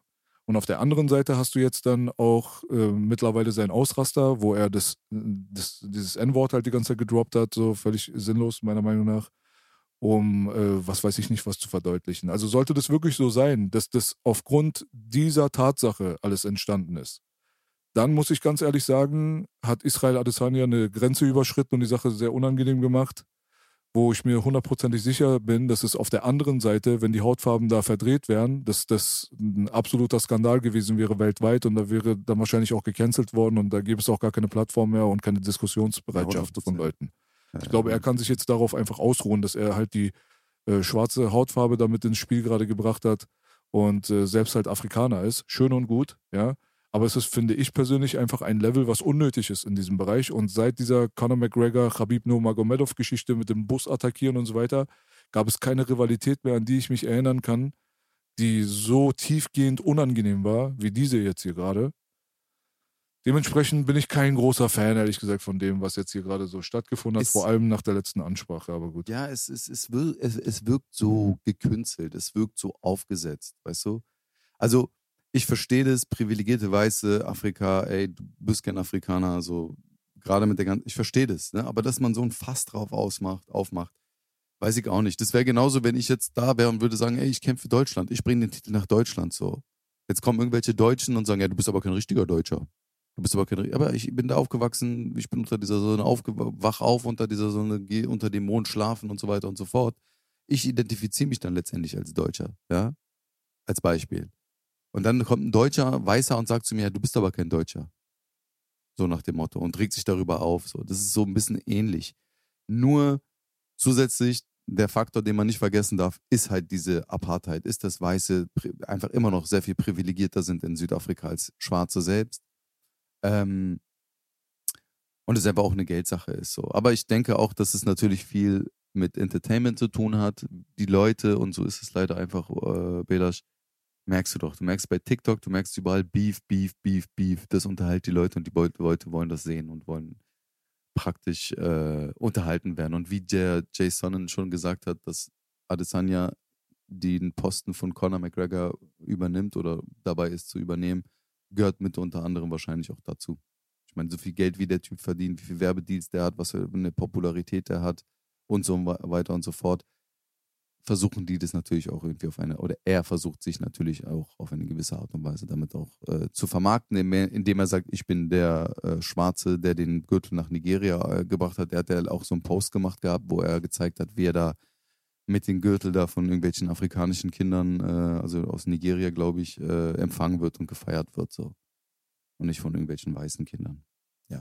Ja. Usman hat es damals ganz gut gesagt. Er meinte halt so, wenn ich jetzt zum Beispiel nach China auswandere, so, dann bin ich doch kein Chinese. So, weißt du, deswegen, diese eine Perspektive, die ist zwar verständlich, auf der anderen Seite sollte Israel Adesanya irgendwelche Hintergrundinformationen haben, die uns vielleicht jetzt nicht zugänglich sind, dass man da vielleicht irgendwelche rassistischen Sachen oder sowas mitbekommen hat. Vom Camp von äh, Duplessis oder von ihm selbst oder weil die Fight-Welt ist ja auch vernetzt. Ich meine, wenn ich jetzt alleine an die Deutschrap-Szene denke, 90 Prozent von allem, was ich weiß über die Deutschrap-Szene, weiß keiner da draußen, weil wir das jetzt auch nicht kommunizieren. Also was alles vor allem im Hintergrund abgeht, weißt du, mit äh, Leuten, Hintermänner, was weiß ich nicht, was diese ganzen Filme. Also da laufen ja wirklich äh, extreme Filme in der Extended-Fassung, sag ich mal, ja. Ganz peinlich, ganz peinlich. Wenn ich irgendwann mal ein Buch darüber schreiben würde, würde ich mindestens eine Story von jedem bekannten Rapper haben, wo du einfach komplett den Respekt vor dem verlierst. So. Und es gibt nur eine Person und das ist Patrick aus Zehlendorf, wo ich halt auch mal einen gewissen Teil davon dann auch in der Öffentlichkeit dann auch mal erzählt habe. So.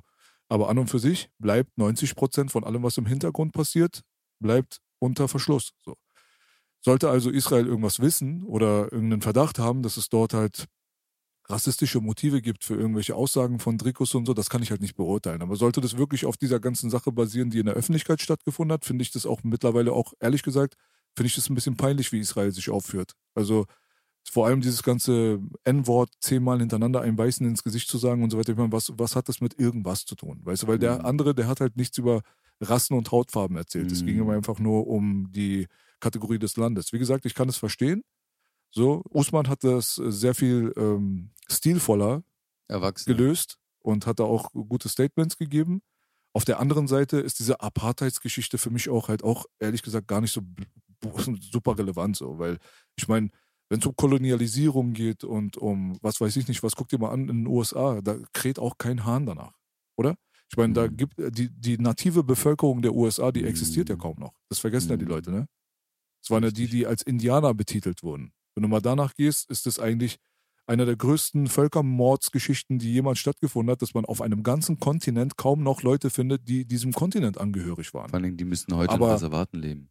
Aber ist jetzt Chael Sonnen, der ganz augenscheinlich deutsche Vorfahren hat, sonst würde er nicht Sonnen heißen, ja? Das ist einer von 60 Millionen Menschen, die in den USA leben, die deutsche Wurzeln haben, aufgrund von Auswanderung damals. Ist Chael Sonnen jetzt irgendwie in Verbindung zu bringen mit 400 Jahre Sklaverei? Warum mhm. muss ein Dricus Duplessis in Verbindung gebracht werden mit Apartheid? Vielleicht hat er nie was Rassistisches gesagt, getan oder hat auch vielleicht dieses Gedankengut nicht. Er distanziert sich ja voll und ganz davon und hat auch gesagt, dass es ihm aufregt, dass die Debatte über Hautfarben und so weiter überhaupt so gehighlightet wird, weil er selber empfindet, dass Hautfarbe überhaupt gar keine Rolle spielt und dass jeder Mensch irgendwie gleich bewertet werden sollte und dass es überhaupt gar nicht äh, zur Sprache kommen sollte. Und es ging ihm nicht darum, sondern es geht ihm einfach nur darum, dass er halt jemand ist, der in Afrika lebt, mhm. aufwacht, atmet, trainiert und sich dadurch dann halt auch dem Land so ein bisschen verpflichtet oder auch dann zugehörig fühlt. So. Aber klar war es von Anfang an, äh, es war super safe sicher, dass wenn du solche Äußerungen tätigst, dass sich genau diese Fraktion, nämlich die Usmans und die Adesanyas und eventuell die Enganos und so weiter, da auf den Schlips getreten fühlen. Also hat Duplessis schon etwas in Gang gebracht, wo man davon ausgehen konnte, dass gewisse Reaktionen zu erwarten waren.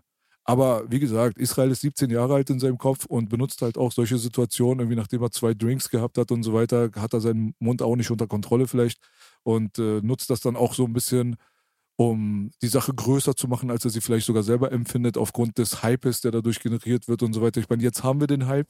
Für die Fight-Fans ist es ja in Ordnung.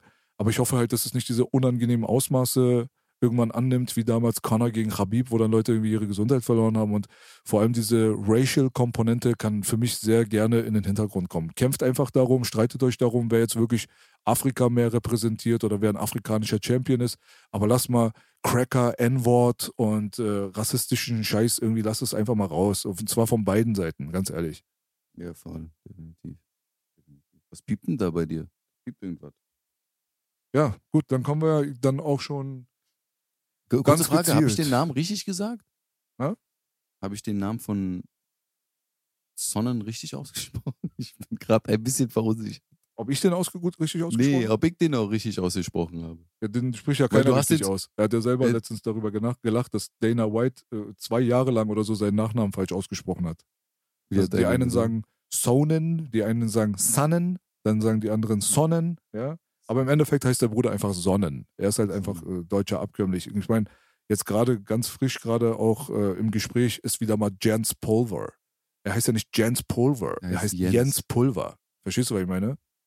Die Leute, denen ist einfach nicht bewusst, wie viele, unfassbar viele Deutsche in den USA leben. Also die Nachfahren sind von Deutschen, die sich selber aber nicht mehr als Deutsche identifizieren. Ja, Ja, jetzt mach mal die Debatte mal hier in Deutschland auf, dann wirst du es schon sehen, ja, wie da die Mentalität shiftet. Weil wie du schon vorhin richtig erkannt hast, hier wollen sie den Leuten einfach nur Identitätskonflikte in den Kopf reinballern.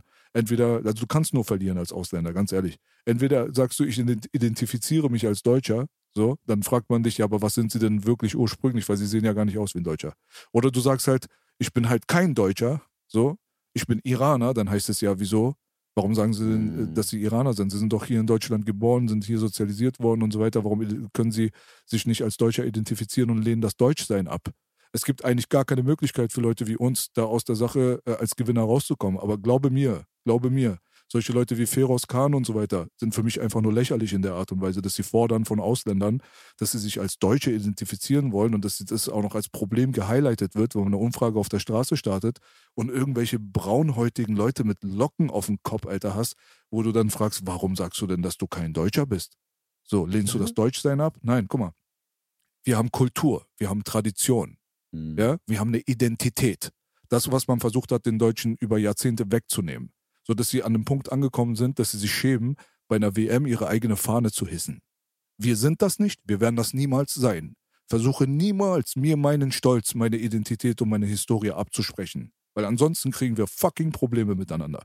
Bis zum Ende meines Lebens wirst du niemals von mir hören, dass ich ein Deutscher bin, weil ich es nicht bin, weil ich Jahrtausend, la- la- la- Jahrtausend lange History von der Familie habe, auf einem ganz anderen Kontinent, auf einem ganz anderen Platz auf dieser Erde, von einer Kultur, die so unfassbar viel geleistet hat für diese, dieses Weltgeschehen. Ja? Dass ich meinen Stolz und meine Identität niemals aufgeben werde, nur weil ein, irgendeiner das von mir verlangt, mich als irgendwas zu identifizieren, was ich im Spiegel nicht sehe. Also lassen wir diese Debatte mal einfach mal Würdest sein. du, wür- würdest du nicht, äh, würdest du nicht äh, auf eine gewisse Art und Weise sagen, dass wir schon eine deutsche Identität haben? Ich bin kein Deutscher, Bruder. Ich bin hier nicht Nee, nee, geboren nee. und ich werde Nee, niemals sagen, dass ich ein Deutscher bin. Ich bin deutsch sozialisiert, ich spreche Mhm. Deutsch, ich träume Deutsch, ich denke Mhm. Deutsch und ich habe den größten Teil meines Lebens hier in Deutschland verbracht.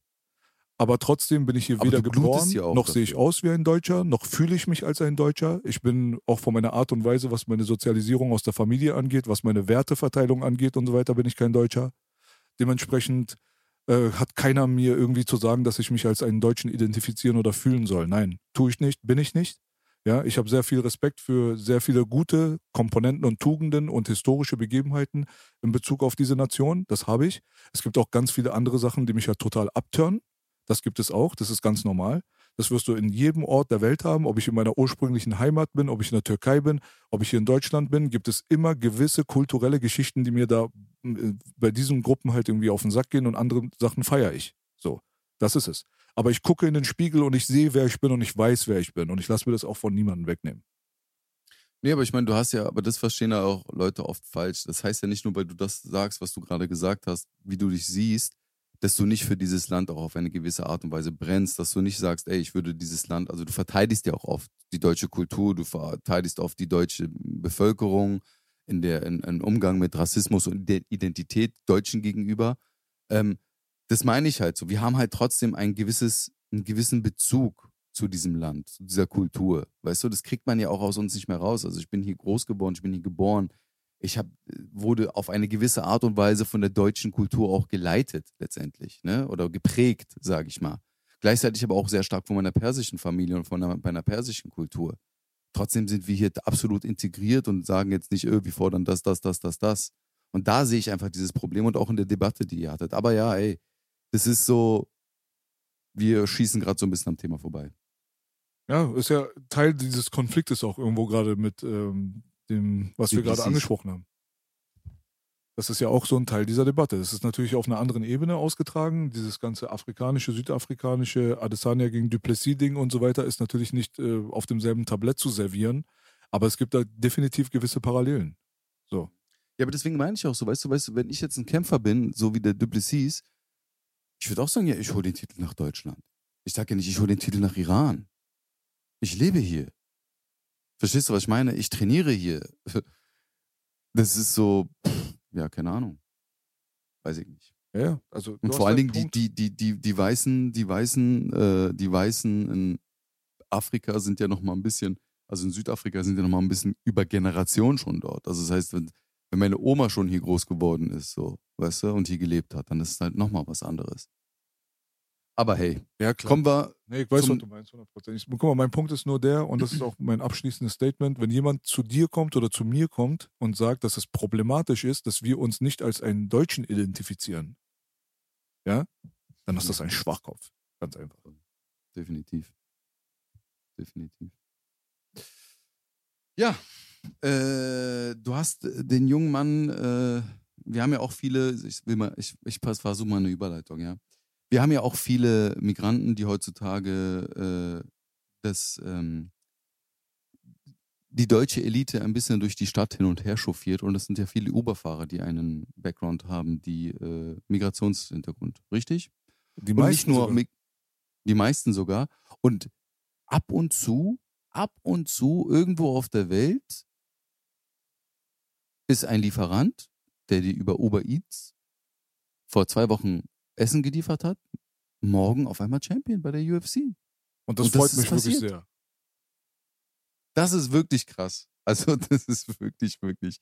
Und das macht diesen Sport einfach auch so geil und so einzigartig, ne? dass du immer noch diese Stories hast vom Tellerwäscher zum Millionär oder weißt du, dass du das von ganz unten nach, so eine Rocky-Story letztendlich, von ganz unten nach ganz oben geschafft hast. Und das haben wir ja viel. Wir haben das mit dem Francis, wir haben das jetzt bei ihm, keine Ahnung, schieß mich tot, bei so vielen anderen Leuten auch selbst bei einem Moreno, also ich glaube nicht, dass er jetzt aus reichen Verhältnissen aus Mexiko gekommen ist, wenn ich mich jetzt da nicht irre. Also der Sport ermöglicht wirklich dem letzten Menschen, Frau, sei es Mann oder Frau, aus dem letzten Dorf, aus irgendeinem Kaff, wirklich erfolgreich, international erfolgreich und ähm, finanziell abgesichert zu sein. Das liebe ich so an diesem Sport. Richtig. Das ist tatsächlich dann die, ähm, Geschichte. Geschichte vom Tellerwäscher zum Millionär irgendwo in den USA. Ist ehrlich gesagt ein bisschen overhyped, weil die meisten bleiben leider auf der Strecke. Aber diese Leute, die es dann schaffen, die können natürlich irgendwo als die Ausnahme, die die Regel bestätigt, identifiziert werden. Auf der anderen Seite können sie auch eine Motivation aber bieten. Und ich glaube, das ist halt auch ganz wichtig, so, weißt du? Und äh, du hast absolut recht. Also Brandon Moreno, ich kann mir jetzt auch nicht vorstellen, dass er aus einer Millionärsfamilie kommt, aber er hat natürlich das Privileg genossen, UFC-Champion zu sein und da verdient man wirklich sehr, sehr gutes Geld. Und äh, dadurch konnte er sich ein Standbein aufbauen. Er ist mittlerweile ja auch Kommentator für die spanischsprachige Seite von der UFC und hat da ganz, ganz viele Türen aufgemacht bekommen als Champion, die du sonst nicht aufgemacht bekommst. Und hat seinen Lebensstandard mit Sicherheit auf ein sehr, sehr gutes Level heben können. So. Was natürlich eine super Sache ist. Dann mach auch gerne mal Platz jetzt für Alexandre Pantoja, damit er nicht mehr Uber Eats Driver sein muss. Deswegen hat es mich sehr gefreut auf jeden Fall, weil Moreno habe ich auch gemocht, habe ich auch von Anfang an verfolgt. dass ihm ein besseres Leben gegönnt ist. Hat mich sehr gefreut. Aber es ist doch gut, dass noch einem anderen jetzt gerade ein gutes Leben gegönnt ist, der aus solcher schlechten Situation kommt. Deswegen habe ich auch Pantoja von Anfang an die Daumen gedrückt und beim PFL-Event habe ich Hamudi auch gesagt, gesagt gehabt, morgen haben wir einen neuen Flyweight-Champion. Und genau das ist passiert. Krass, geil. Ja, ey, also was mich so ein bisschen wundert ist, ich meine, der hat ja auch eine gute, eine gute Bilanz. So. Also der, der hat insgesamt äh, 20, 26 Siege, 5 Niederlagen und hat wirklich viel abgeräumt. Der hat jetzt gegen, als letztes gegen den Askar Askarov äh, verloren. Ähm, und hat auch schon mal gegen den Figu, Figueroa, Figueroa gekämpft Figgedy, und verloren. diggedy. Figgedy Diggedy. Gegen Brandon Moreno auch schon mal gewonnen. Ähm, Zweimal. zweimal sogar, ne? Ja, jetzt meinst du mal aktuell oder davor? Jetzt dreimal. Achso, jetzt dreimal. Ja, Aber der erste einmal. Kampf äh, wird nicht äh, offiziell hier gerade gelistet, weil die Fights, die bei The Ultimate Fighter stattfinden, als Exhibitions so. gewertet werden. Mhm. Okay, ich verstehe. Ja, also sehr, sehr unterhaltsamer, geiler Fight, ein sehr starkes Hin und Her. Äh, ich finde, Moreno ist halt genau ähnlich wie Dan Hooker, nur dass er technisch besser ist und stärker ist als Hooker. Äh, auch dem wird nichts geschenkt. Also seine ganzen letzten Fights, Alter, die da hat nichts geschenkt bekommen, der arme Mann. Nix. Richtig.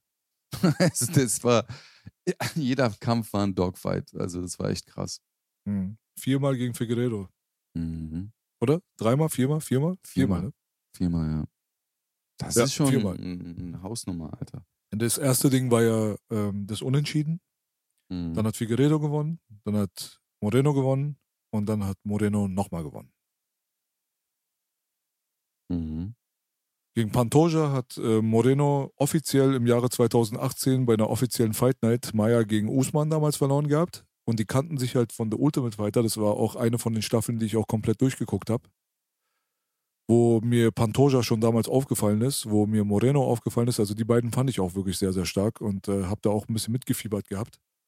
Deswegen war ich auf jeden Fall sehr, sehr gespannt und war mir eigentlich relativ sicher, dass Pantoja das Ding nach Hause bringen wird. Aber ich war sehr überrascht darüber, wie eng die Sache dann letztendlich dann doch geworden ist und wie viel besser Moreno mittlerweile ist. Also bei den ersten beiden Fights, da hat man schon einen merkbareren Unterschied im Skill-Level zwischen den beiden gespürt. Vor allem das Boxerische von Moreno hat sich innerhalb der Jahre stark verbessert. Da kann man auch davon ausgehen, dass da die mexikanische Sportsozialisierung auch mit Sicherheit eine Rolle gespielt hat. In Mexiko legt man natürlich sehr großen Wert auf die Hände. Und das hat man innerhalb seiner Karriere halt auch gemerkt, dass er mittlerweile einfach wirklich ein super starker MMA-Boxer geworden ist. Da hat er auch wirklich die Nase vorne im Vergleich zu Pantoja. Ich finde, dass Moreno ein besserer Boxer ist als Pantoja. Aber Mhm. Pantoja ist der bessere Grappler, was er gezeigt hat. Pantoja kannst du nicht vernichten. Er ist einfach unbesiegt. Äh, er ist nicht unbesiegt, sondern er ist unfinished. Er wurde noch nie durch K.O. oder Submission besiegt in seiner Karriere. Er hat eine Mentalität, einfach vorwärts zu kommen wie ein Bulldozer und wird bis zum Schluss nicht aufgeben. Und er hat halt auch bewiesen, dass er fünf Runden lang diesen Style auch durchziehen kann. Und auch wenn er blutet und auch wenn er kaputt ist und so weiter, wird er bis zum Ende nicht aufhören zu kämpfen. Und das hat mir wirklich sehr stark imponiert und ich war sehr glücklich darüber, dass Pantoja Champion geworden ist. Ja, voll. Und ich meine, weißt du, das ist ja auch das Thema, was wir auch schon öfter hatten mit diesem 5% Unterschied. Und auch was wir vorhin hatten, dieses Mindset. Und du merkst, guck mal, der ist Uber Eats-Fahrer, der hasselt, der kämpft, er will was. Weißt du, der, das ist der Unterschied, den du dann hast. Amtierender Champion, der genauso brutal stark ist und gefährlich ist wie du. Und du, der sagt, ey, ich habe nichts mehr zu verlieren. Jetzt mal ganz übertrieben gesagt, ja. Also der hat ja wahrscheinlich schon ein bisschen was verdient und hat ja auch vorher schon Kämpfe gemacht und hat ja auch schon ein bisschen was, aber muss trotzdem Essen ausliefern mit Uber. Ähm, und das zeigt halt auch wieder dieses, diese Mindset-Debatte, die wir vorhin hatten, dieses, diese Einstellung, die Überzeugung, diese, die Motivation, die Begründung, warum du etwas machst. So. Deine Absicht, warum du in diesen Cage steigst. So. Und das hat das, dieser Kampf halt wieder äh, bewiesen letztendlich, weißt du? Der Hunger. Er hat Ja. Hunger und liefert Essen. Er Gib hat mal Hunger und liefert. Essen. Lass mal kurz auf der Zunge zergehen. Er liefert Gott sei Dank kein Essen mehr. Das ist jetzt Ja. erstmal zu Ende. Hoffentlich für immer. Hoffentlich. Oder er hat, macht es einfach leidenschaftlich gerne. Mit Sicherheit. Weiß man ja auch nicht. Er macht Essen auch leidenschaftlich. Ähm, ja, der ist halt äh, aus Brasilien raus, hat sich in USA angesiedelt, hat wirklich Sack und Pack, Familie, Kinder mitgenommen, ist ins ATT-Camp gekommen, genau um seinen Traum halt zu erfüllen, die richtigen Schritte einzuleiten. So. Und es hat sich im Endeffekt dann auch ausgezahlt. Und äh, man hat ja gesehen, dass die Kinder dann am Ende mit reingekommen sind, dass er extrem emotional wurde. Also die Motivationen sind unterschiedliche, nicht nur sportlich ganz oben mitzuspielen, sondern halt auch zum Beispiel der Familie eine gute, gute Grundlage zu geben, die Kinder stolz zu machen, auf der anderen Seite auch dem Vater zu zeigen, der nie für ihn da war, dass er es trotzdem zu was geschafft hat. Und jetzt bist du stolz auf mich, Papa, hat er gesagt in die Kamera so. Und man hat gesehen, dass ihm da die Tränen so rauskamen, so dass da so diese Wut in ihm drinne ist, einfach als Junge irgendwie von seinem Vater hängen gelassen zu sein und äh, dass der da irgendwie einen Scheiß auf ihn gegeben hat und so weiter. Ihm das halt quasi so zurückzuzahlen, nicht mit irgendeiner negativen Sache, sondern ihm einfach zu beweisen, dass er halt etwas Großartiges geschafft hat und da diesen Stress dann auch so, so als Befreiung, so, weißt du? Mhm. Das hat man auf jeden Fall mitbekommen, das war auf jeden Fall krass. Du hast gesehen, wie stark die Familienbande ist innerhalb von ATT, vor allem natürlich dann unter den Brasilianern, weil die Szene, wo man Gilbert Burns gezeigt hat, Bruder, wo der hinter der Familie steht Mhm. und betet, betet, betet und schon so kurz vorm Nervenzusammenbruch ist und dann Geweint. hörst du Split Decision and New. Und Mhm. Gilbert Burns rastet mehr aus als die Familie selber. Die nehmen sich alle in den Arm und so weiter. Also das war so ein Punkt so, da kam mir fast Pipi in die Augen. Ich sag's dir ganz ehrlich. Mhm. Also ich bin so ein Typ so, ich bin emotional nicht schnell aus der ähm, Fassung zu bringen. Wenn ich mir jetzt irgendwie was angucke, keine Ahnung, wo andere Leute dann irgendwie traurig werden oder so, das ist bei mir meistens nicht der Fall. Ich werde bei ganz komischen Sachen äh, emotional. Bei so Männersachen, weißt du? So, das ist bei mir so der Fall. Wenn ich sowas sehe wie da, das schüttelt in mir irgendwas. Wenn ich das Ende mir angucke von Jet Lees Fearless, wo andere Leute vielleicht bei anderen Filmen irgendwie emotional werden, da werde ich emotional. Wenn ich mir The Rocks Faster angucke, ja, so eine Racheorgie einfach, da werde ich emotional. Das sind so die Sachen, die mich shaken und deswegen hat mich das sehr, sehr gefreut, auf jeden Fall, dass Pantoja Champion geworden ist. Ja, weil natürlich, weil da Emotionen, weil da viel drin steckt, da ste- steckt viel Energie, da steckt viel Leidenschaft, da steckt, stecken viel Emotionen, die äh, um scheinbar sehr viele Dinge in einem Leben geht. So, es geht halt um entweder, ich sag mal jetzt ganz übertrieben, auf der Straße schlafen oder Eigenheim. So, das ist halt schon sehr krass.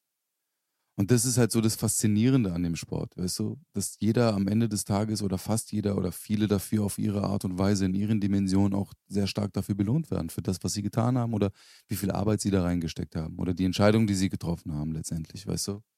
Und es ist ja auch schön zu sehen, dass äh, gerade auch die Community dahinter und die ganzen Beziehungen, die dahinter einfach stattfinden, ähm, mit eine Rolle spielen. Finde ich, das ist Hammer. Und Mit so eine Sicherheit. Geschichten machen halt diese Organisation auch aus. 100 Prozent. Ja. Das, das sind genauso diese Momente. Ich war genauso wie Dorinho. Ich sag's dir ganz ehrlich, Dadasch. ich war zu Hause. Ich war wie Gilbert Burns, nur nicht ganz so, weil ich bin ja jetzt Mhm. nicht der beste Freund der Familie oder sowas, aber Mhm. ich stand, ich stand vor dem Fernseher und ich war angespannt und ich habe gewartet. And new und bam ging die Arme hoch und ich habe rumgebrüllt. So und das passiert bei mir selten. Und ich muss auch ganz ehrlich gesagt zugeben, manchmal auch aus den falschen Motiven. Als Holly Holm damals den Headkick an Ronda Rousey verteilt hat, habe ich aus Schadensfreude ungefähr, ungefähr dieselbe Yeah. Reaktion gehabt. Als damals Nate Diaz Conor McGregor ausgechoked hat, hatte ich damals ähnliche Reaktionen. Aber das ist so an einer Hand voll abzulesen, dass, das, dass sowas bei mir passiert. Und da war das wirklich jetzt der Fall. Mhm. Ja, sei ihm gegönnt. Ich hoffe, er genießt die Zeit.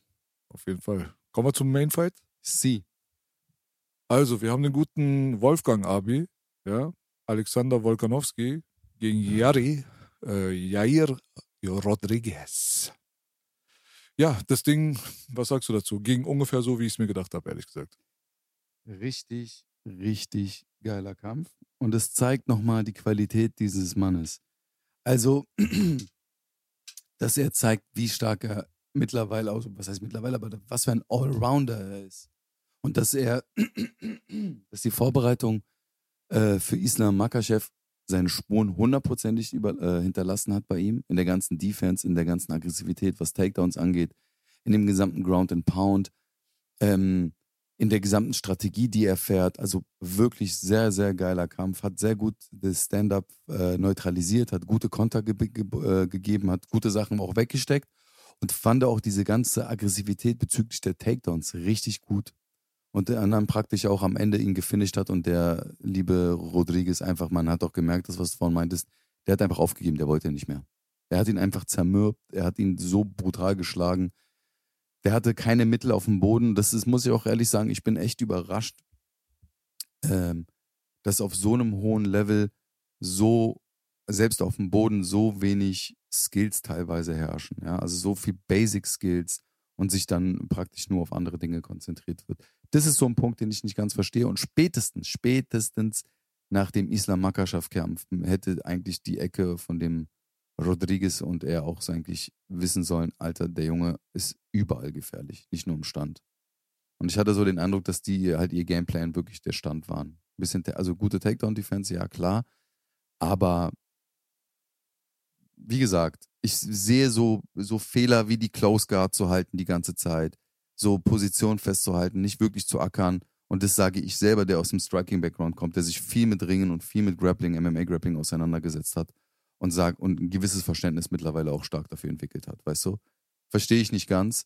Aber ich will damit auf gar keinen Fall die Qualität dieses Mannes äh, schmälern von meinem lieben Wolkanowski, der mittlerweile wirklich sehr an mein Herz gewachsen ist, weil er einfach ein Kerl ist. Er ist einfach ein Kerl. Wie er umgeht, wie, wie viel Respekt, wie viel Enthusiasmus er in, in dem Cage ist, wie viel Energie er da reinbringt, wie viel Sportlichkeit da drin ist und wie stark und gut dieser Mann einfach arbeitet. Wirklich, wirklich, wirklich. Größten Respekt an diesen Mann. Ja, man, 100 Prozent bin ich voll und ganz bei dir, kann ich alles unterschreiben. Also Wolfgang ist ein richtiger Abi, ganz ehrlich. Ja, er sieht doch so aus. Er ist ein richtiger Abi, wie er sich verhält, wie er sich ausdrückt. Er hat von Anfang an seine Integrität nicht verloren. Er ist reingekommen mit dieser Championship-Mentalität. Auch wenn andere gesagt haben, du bist es nicht, er wusste, er ist es. Und genauso hat er sich dann auch verhalten. Er hat keine Skandale großartig, er ist ein Champion, Richtig. den man der ganzen Familie präsentieren kann, der ein Vorbild für den Sport sein kann und so weiter, der sich gepflegt ausdrückt, sich ordentlich ausdrückt, aber trotzdem immer noch kernig genug ist, um den anderen kein Futter zu geben, so wie er jetzt gerade mit Ilya Topodia zum Beispiel am Ende im Oktagon dann auch umgegangen ist und gesagt hat, ja, da gibt es so einen Ilya Topodia da draußen, der hat ein ziemlich großes Maul in letzter Zeit gehabt und so weiter. Also er scheut sich auch nicht der Konfrontation, auch wenn er vielleicht ein guter Sportsmann ist, aber vor allem dieses an sich selbst glauben, diese Integrität, die er ausgestrahlt hat, von Anfang an. Da muss man auch äh, natürlich dazu sagen, dass die Beliebtheit von äh, Alexander Wolkanowski dass die ja auch nicht immer da war. Also vor allem zu der Zeit, wo Mhm. sein Nemesis noch ähm, Max Holloway hieß, der natürlich ein Publikumsliebling war. Da haben die meisten Leute ihn ja nicht gemocht und haben sich auch gewünscht, dass er verliert, weil Max halt einfach ein großer Publikumsliebling war. Und dieses, dieses, dieses Umgedrehte, dass er jetzt langsam der Publikumsliebling wird, ist eine relativ neue Entwicklung, aber wir sind sehr kurzlebig in unserem Geist und haben das vergessen, dass er einen sehr, sehr harten Weg gehabt hat. Die Leute haben es ihm nicht damals gegönnt, dass er gegen Jose Aldo gewonnen hat. Die Leute haben es damals ihm nicht gegönnt, dass er gegen Chad Mendes gewonnen hat. Die Leute haben es ihm nicht gewöhnt, gegönnt, dass er gegen Max Holloway gewonnen hat, weil die auch der Meinung waren, dass diese Kämpfe sehr, sehr eng waren und dass Holloway als Sieger auch eigentlich normalerweise betitelt werden könnte. Aber dann kam der Brian Ortega-Fight und da hat man die unfassbare Mentalität von Mhm. Alexander Wolkanowski dann nochmal äh, zu sehen bekommen, als er aus diesem fast schon unmöglichen Choke irgendwie rausgekommen ist und bis zum Schluss nicht aufgegeben hat und den Kampf trotzdem für sich selbst dann auch nochmal entschieden hat, weil es eine unfassbare Leistung war. Und beim dritten Max Holloway-Fight, da hat er einfach den Nagel in den Sarg geschlagen und dann gab es einfach keine Diskussion mehr darüber, wer von den beiden quasi der bessere Fighter ist.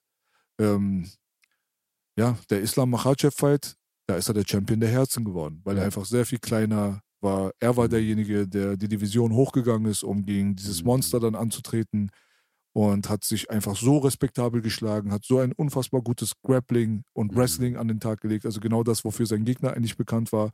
Und auch da sind einige Leute zum Beispiel der Meinung gewesen, dass er auch der Sieger als Sieger gewertet werden Richtig. könnte. Mhm. Und jetzt kommt dieser Jair Rodriguez, der natürlich auch eine krasse Gefährlichkeit ausstrahlt. Das hat er damals ja auch bewiesen, als er gegen Shang Tsung Jung, aka The Korean Zombie, eigentlich verloren hatte. Und in der letzten Sekunde, in der fünften Runde, bei Minute 4,59, Mhm. einfach den seltsamsten Ellbogen aller Zeiten irgendwie Ja, verteilt hat, der seinen Gegner dann irgendwie schlafen gelegt hat. Gegen Josh Emmett, einen sehr kompetenten Mann, letztens eine Submission angesetzt hat, einen Triangle Choke und somit den Kampf für sich selber entschieden hat und auch gezeigt hat, dass er vom Rückenhaus halt auch kompetent und gefährlich ist. Aber Warum ich gesagt habe, dass mir von Anfang an klar war, dass der Kampf so läuft, wie er läuft, ist einfach, weil ein gewisser Frankie Edgar damals schon quasi das Playbook bereitgestellt hat, wie man einen Jair Rodriguez besiegen kann. Und zwar ist es Takedowns und Top Control. Das ist halt nun mal das Kryptonit von diesem jungen Herrn, wo ich sagen würde, er ist einer der besten Kicker, die ich jemals gesehen habe in der mhm. UFC. Er ist einer der zerebralsten Fighter, die ich jemals in der UFC gesehen habe. Das bedeutet, er schießt nicht irgendwelche vortrainierten One-Two-Threes oder so eine Scheiße oder irgendwelche Kombinationen, die man dann als Padwork da irgendwie ins Gehirn getrichtert bekommt, sondern nein, er macht das gerade, was gerade sein soll. Er hat einfach seinen Fokus und sein Auge im Kampf. Er ist im Moment drin und er ist in diesem Flow-State. Kaum jemand hat diesen Striking Flow State wie Jair Rodriguez, dass er genau die Sachen macht, die gerade einfach total Sinn machen, ohne die jetzt vorher irgendwie einprogrammiert bekommen zu haben im Stile von völlig sinnlosen, aneinandergereihten Kombinationen, die immer so abgefertigt und abgefrühstückt an irgendwelchen Pads geübt werden. Das ist der Unterschied zwischen einem elitären Striker und jemandem, der ein guter Striker ist, der irgendwie ganz gut trainiert wurde, aber halt nicht in den Flow-State kommen kann. Und deswegen ist es gelaufen, wie es gelaufen ist. Takedown, Top Control, keine Chance für Jair Rodriguez und verdienter Sieger Alex Volkanowski und die Legende geht weiter. Richtig. Nee, vor allen Dingen, weißt du, das ist halt auch das, was du gerade meintest. Das ist halt, entweder hast du das oder du hast es halt nicht. Da bringt kein Training dieser Welt, bringt es einfach, weißt du. Entweder hast du diese Kampfintelligenz, entweder hast du dieses Gefühl, entweder hast du diese Spritzigkeit oder du hast sie halt nicht. Und dann, und das zeigt halt der Sport seit fast 20 Jahren oder seit mehr als 20 Jahren, was das bedeutet, so, welche, welche verschiedenen Stile es gibt, welche verschiedenen Personen es gibt und so weiter und so fort. Voll. Ähm, was ich noch sagen wollte ist, ich finde auch, dass der Kampf von, äh, also gerade der Kampf zwischen Islam und Volkanowski hat ihn nochmal auf ein ganz anderes Level gebracht. Es hat gezeigt, ey, der räumt in seiner Gewichtsklasse auf und er geht jetzt noch hoch, wie du sagst, und schlägt fast dieses Biest, weil alle haben sich gefragt, ey, wer, wer kann diese Jungs schlagen? Welches System bricht dieses System der Nurmagomedov sozusagen, ja? Und er hat gesagt, ey, hier, wuhu, der hat sehr stark dran gekratzt. Also es war, verstehst du, das ist ein absoluter Weg, den er gezeigt hat. Und dass er so, ich glaube, das, was ihn auch so stark macht, ist, dass er wirklich jeden Kampf und alles andere ernst nimmt. Wirklich ernst nimmt und nicht sagt, ah ja, hm, ich mach den schon und so. Weißt du, so eine Art gewisse Leichtigkeit. Und er ist halt, was du von, also was, wo du vorhin über ihn gesprochen hast, was mir in den Kopf gekommen ist, ja, er ist heute in dieser ganzen Zeit von toxischer Männlichkeit und du darfst nicht richtig männlich sein und hier und ich mache French Nails und ich lackiere meine Nägel, sein Teamkollege, bla bla. Er ist ein richtiger Kerl. Er ist ein richtiger Kerl. Ein Kerl, wie man ihn sich vorstellt. Kein extremer Macho, äh, hat eine große Klappe, aber sehr respektvoll. Ähm, ein richtiger Sportler und scheut sich vor nichts irgendwie so. Weißt du, was ich meine? Ist ein geiler, cooler Typ, mit dem man gerne Rugby spielen geht. Aha. Safe. Und er fürchtet nichts. Ja, richtig. Ganz genau. Der hat ja früher, der hat ja sogar Profiliga Rugby gespielt, ne? Auf jeden Fall. Mit 220 mhm. Pfund auf den Rippen. der Mann war einfach 95 Kilo, Alter. Ja. Naja, umso mehr bin ich jetzt auch gespannt. Äh, ich meine, er hat ja auch gut auf den äh, Spanier geantwortet und meinte, ey, hast du meinen Kampf nicht gesehen? Also wie kannst du da so selbstbewusst sein? Und ähm, dass er immer noch die Herausforderung mit Islam Makachev sucht, finde ich halt sehr, sehr geil. Finde ich wirklich sehr, sehr gut. Auf jeden Fall.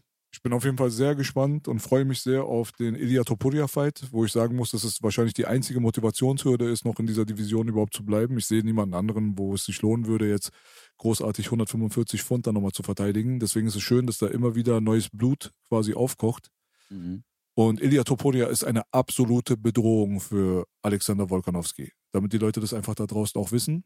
Er ist eine viel größere Bedrohung als ein Jair Rodriguez für Alex Volkanowskis Style. Dass die Leute diesen Typen vielleicht jetzt nicht gerade krass auf dem Visier haben, weil er relativ frisch ist, gerade in der Wahrnehmung der Fans und so weiter, soll nicht davon wegtäuschen, dass wir es mit einem der besten MMA-Boxer aller Zeiten zu tun haben. Ich war so unfassbar beeindruckt von der Art und Weise, wie er seine Hände benutzen kann mit kleinen Handschuhen es gibt kaum jemanden, den ich überhaupt auf sein Niveau setzen würde, was MMA-Boxing angeht. Ähm, wie gesagt, vorhin schon äh, auch darüber gesprochen, in einer Liga mit Nick Diaz und das soll was bedeuten.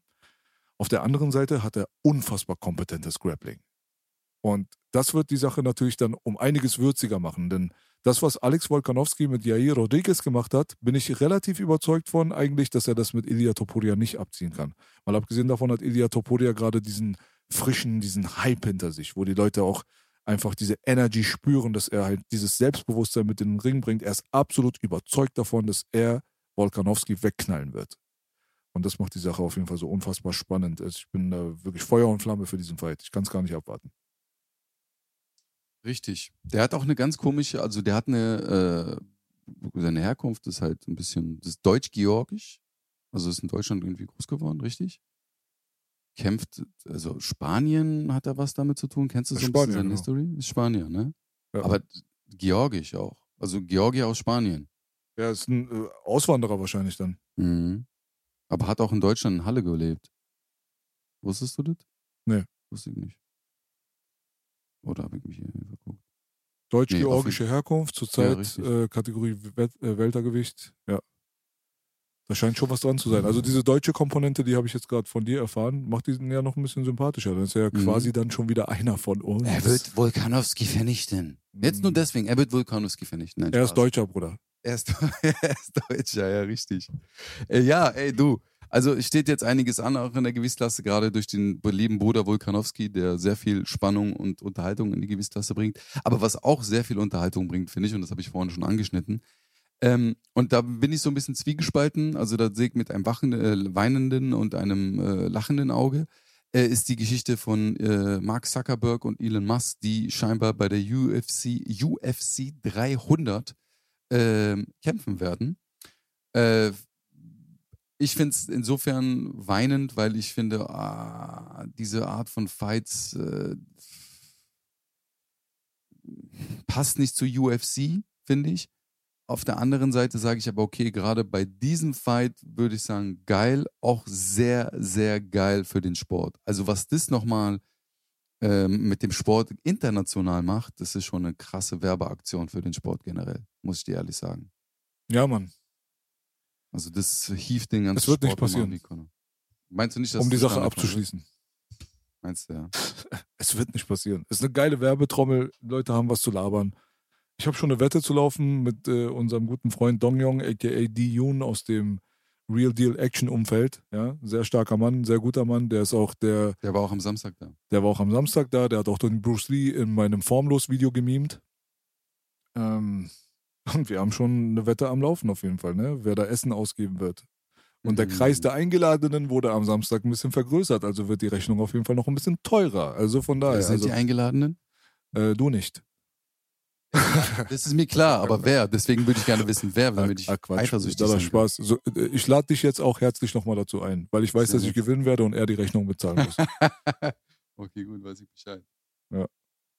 Ja, ey, wird nicht passieren. Also, wenn es wirklich so sein sollte, dann, okay, okay dann können wir nochmal drüber reden, aber bis dorthin äh, halte ich das als eine sehr intelligente Werbemaßnahme Mhm. für Ja. UFC 300 und das wird wahrscheinlich so- ein sehr spektakuläres Event. Richtig. Und umso überraschter, wenn es wirklich stattfinden würde. Richtig, richtig. Mhm. Ja. Dann würde ich mal sagen, haben wir alles abgedeckt, was es Ja. abzudecken gilt. Na, nach so einer langen Pause dann mit so einem starken Talk wieder zurückzukommen, das ist der Grund, warum wir der mit Abstand beste MMA-Podcast auf der Welt sind. 1000 Prozent. Wenn wir jetzt noch schaffen, Video, pff, Bruder, Also mein Setup steht, Brudi. ich weiß. Ich weiß. Jetzt liegt es an dir. Es liegt an mir. Gut. Alles klar, Dadasch. Hat mich sehr gefreut. Ja, mich auch. Ich würde mal sagen, wir sind raus und bleib deutsch. Senior.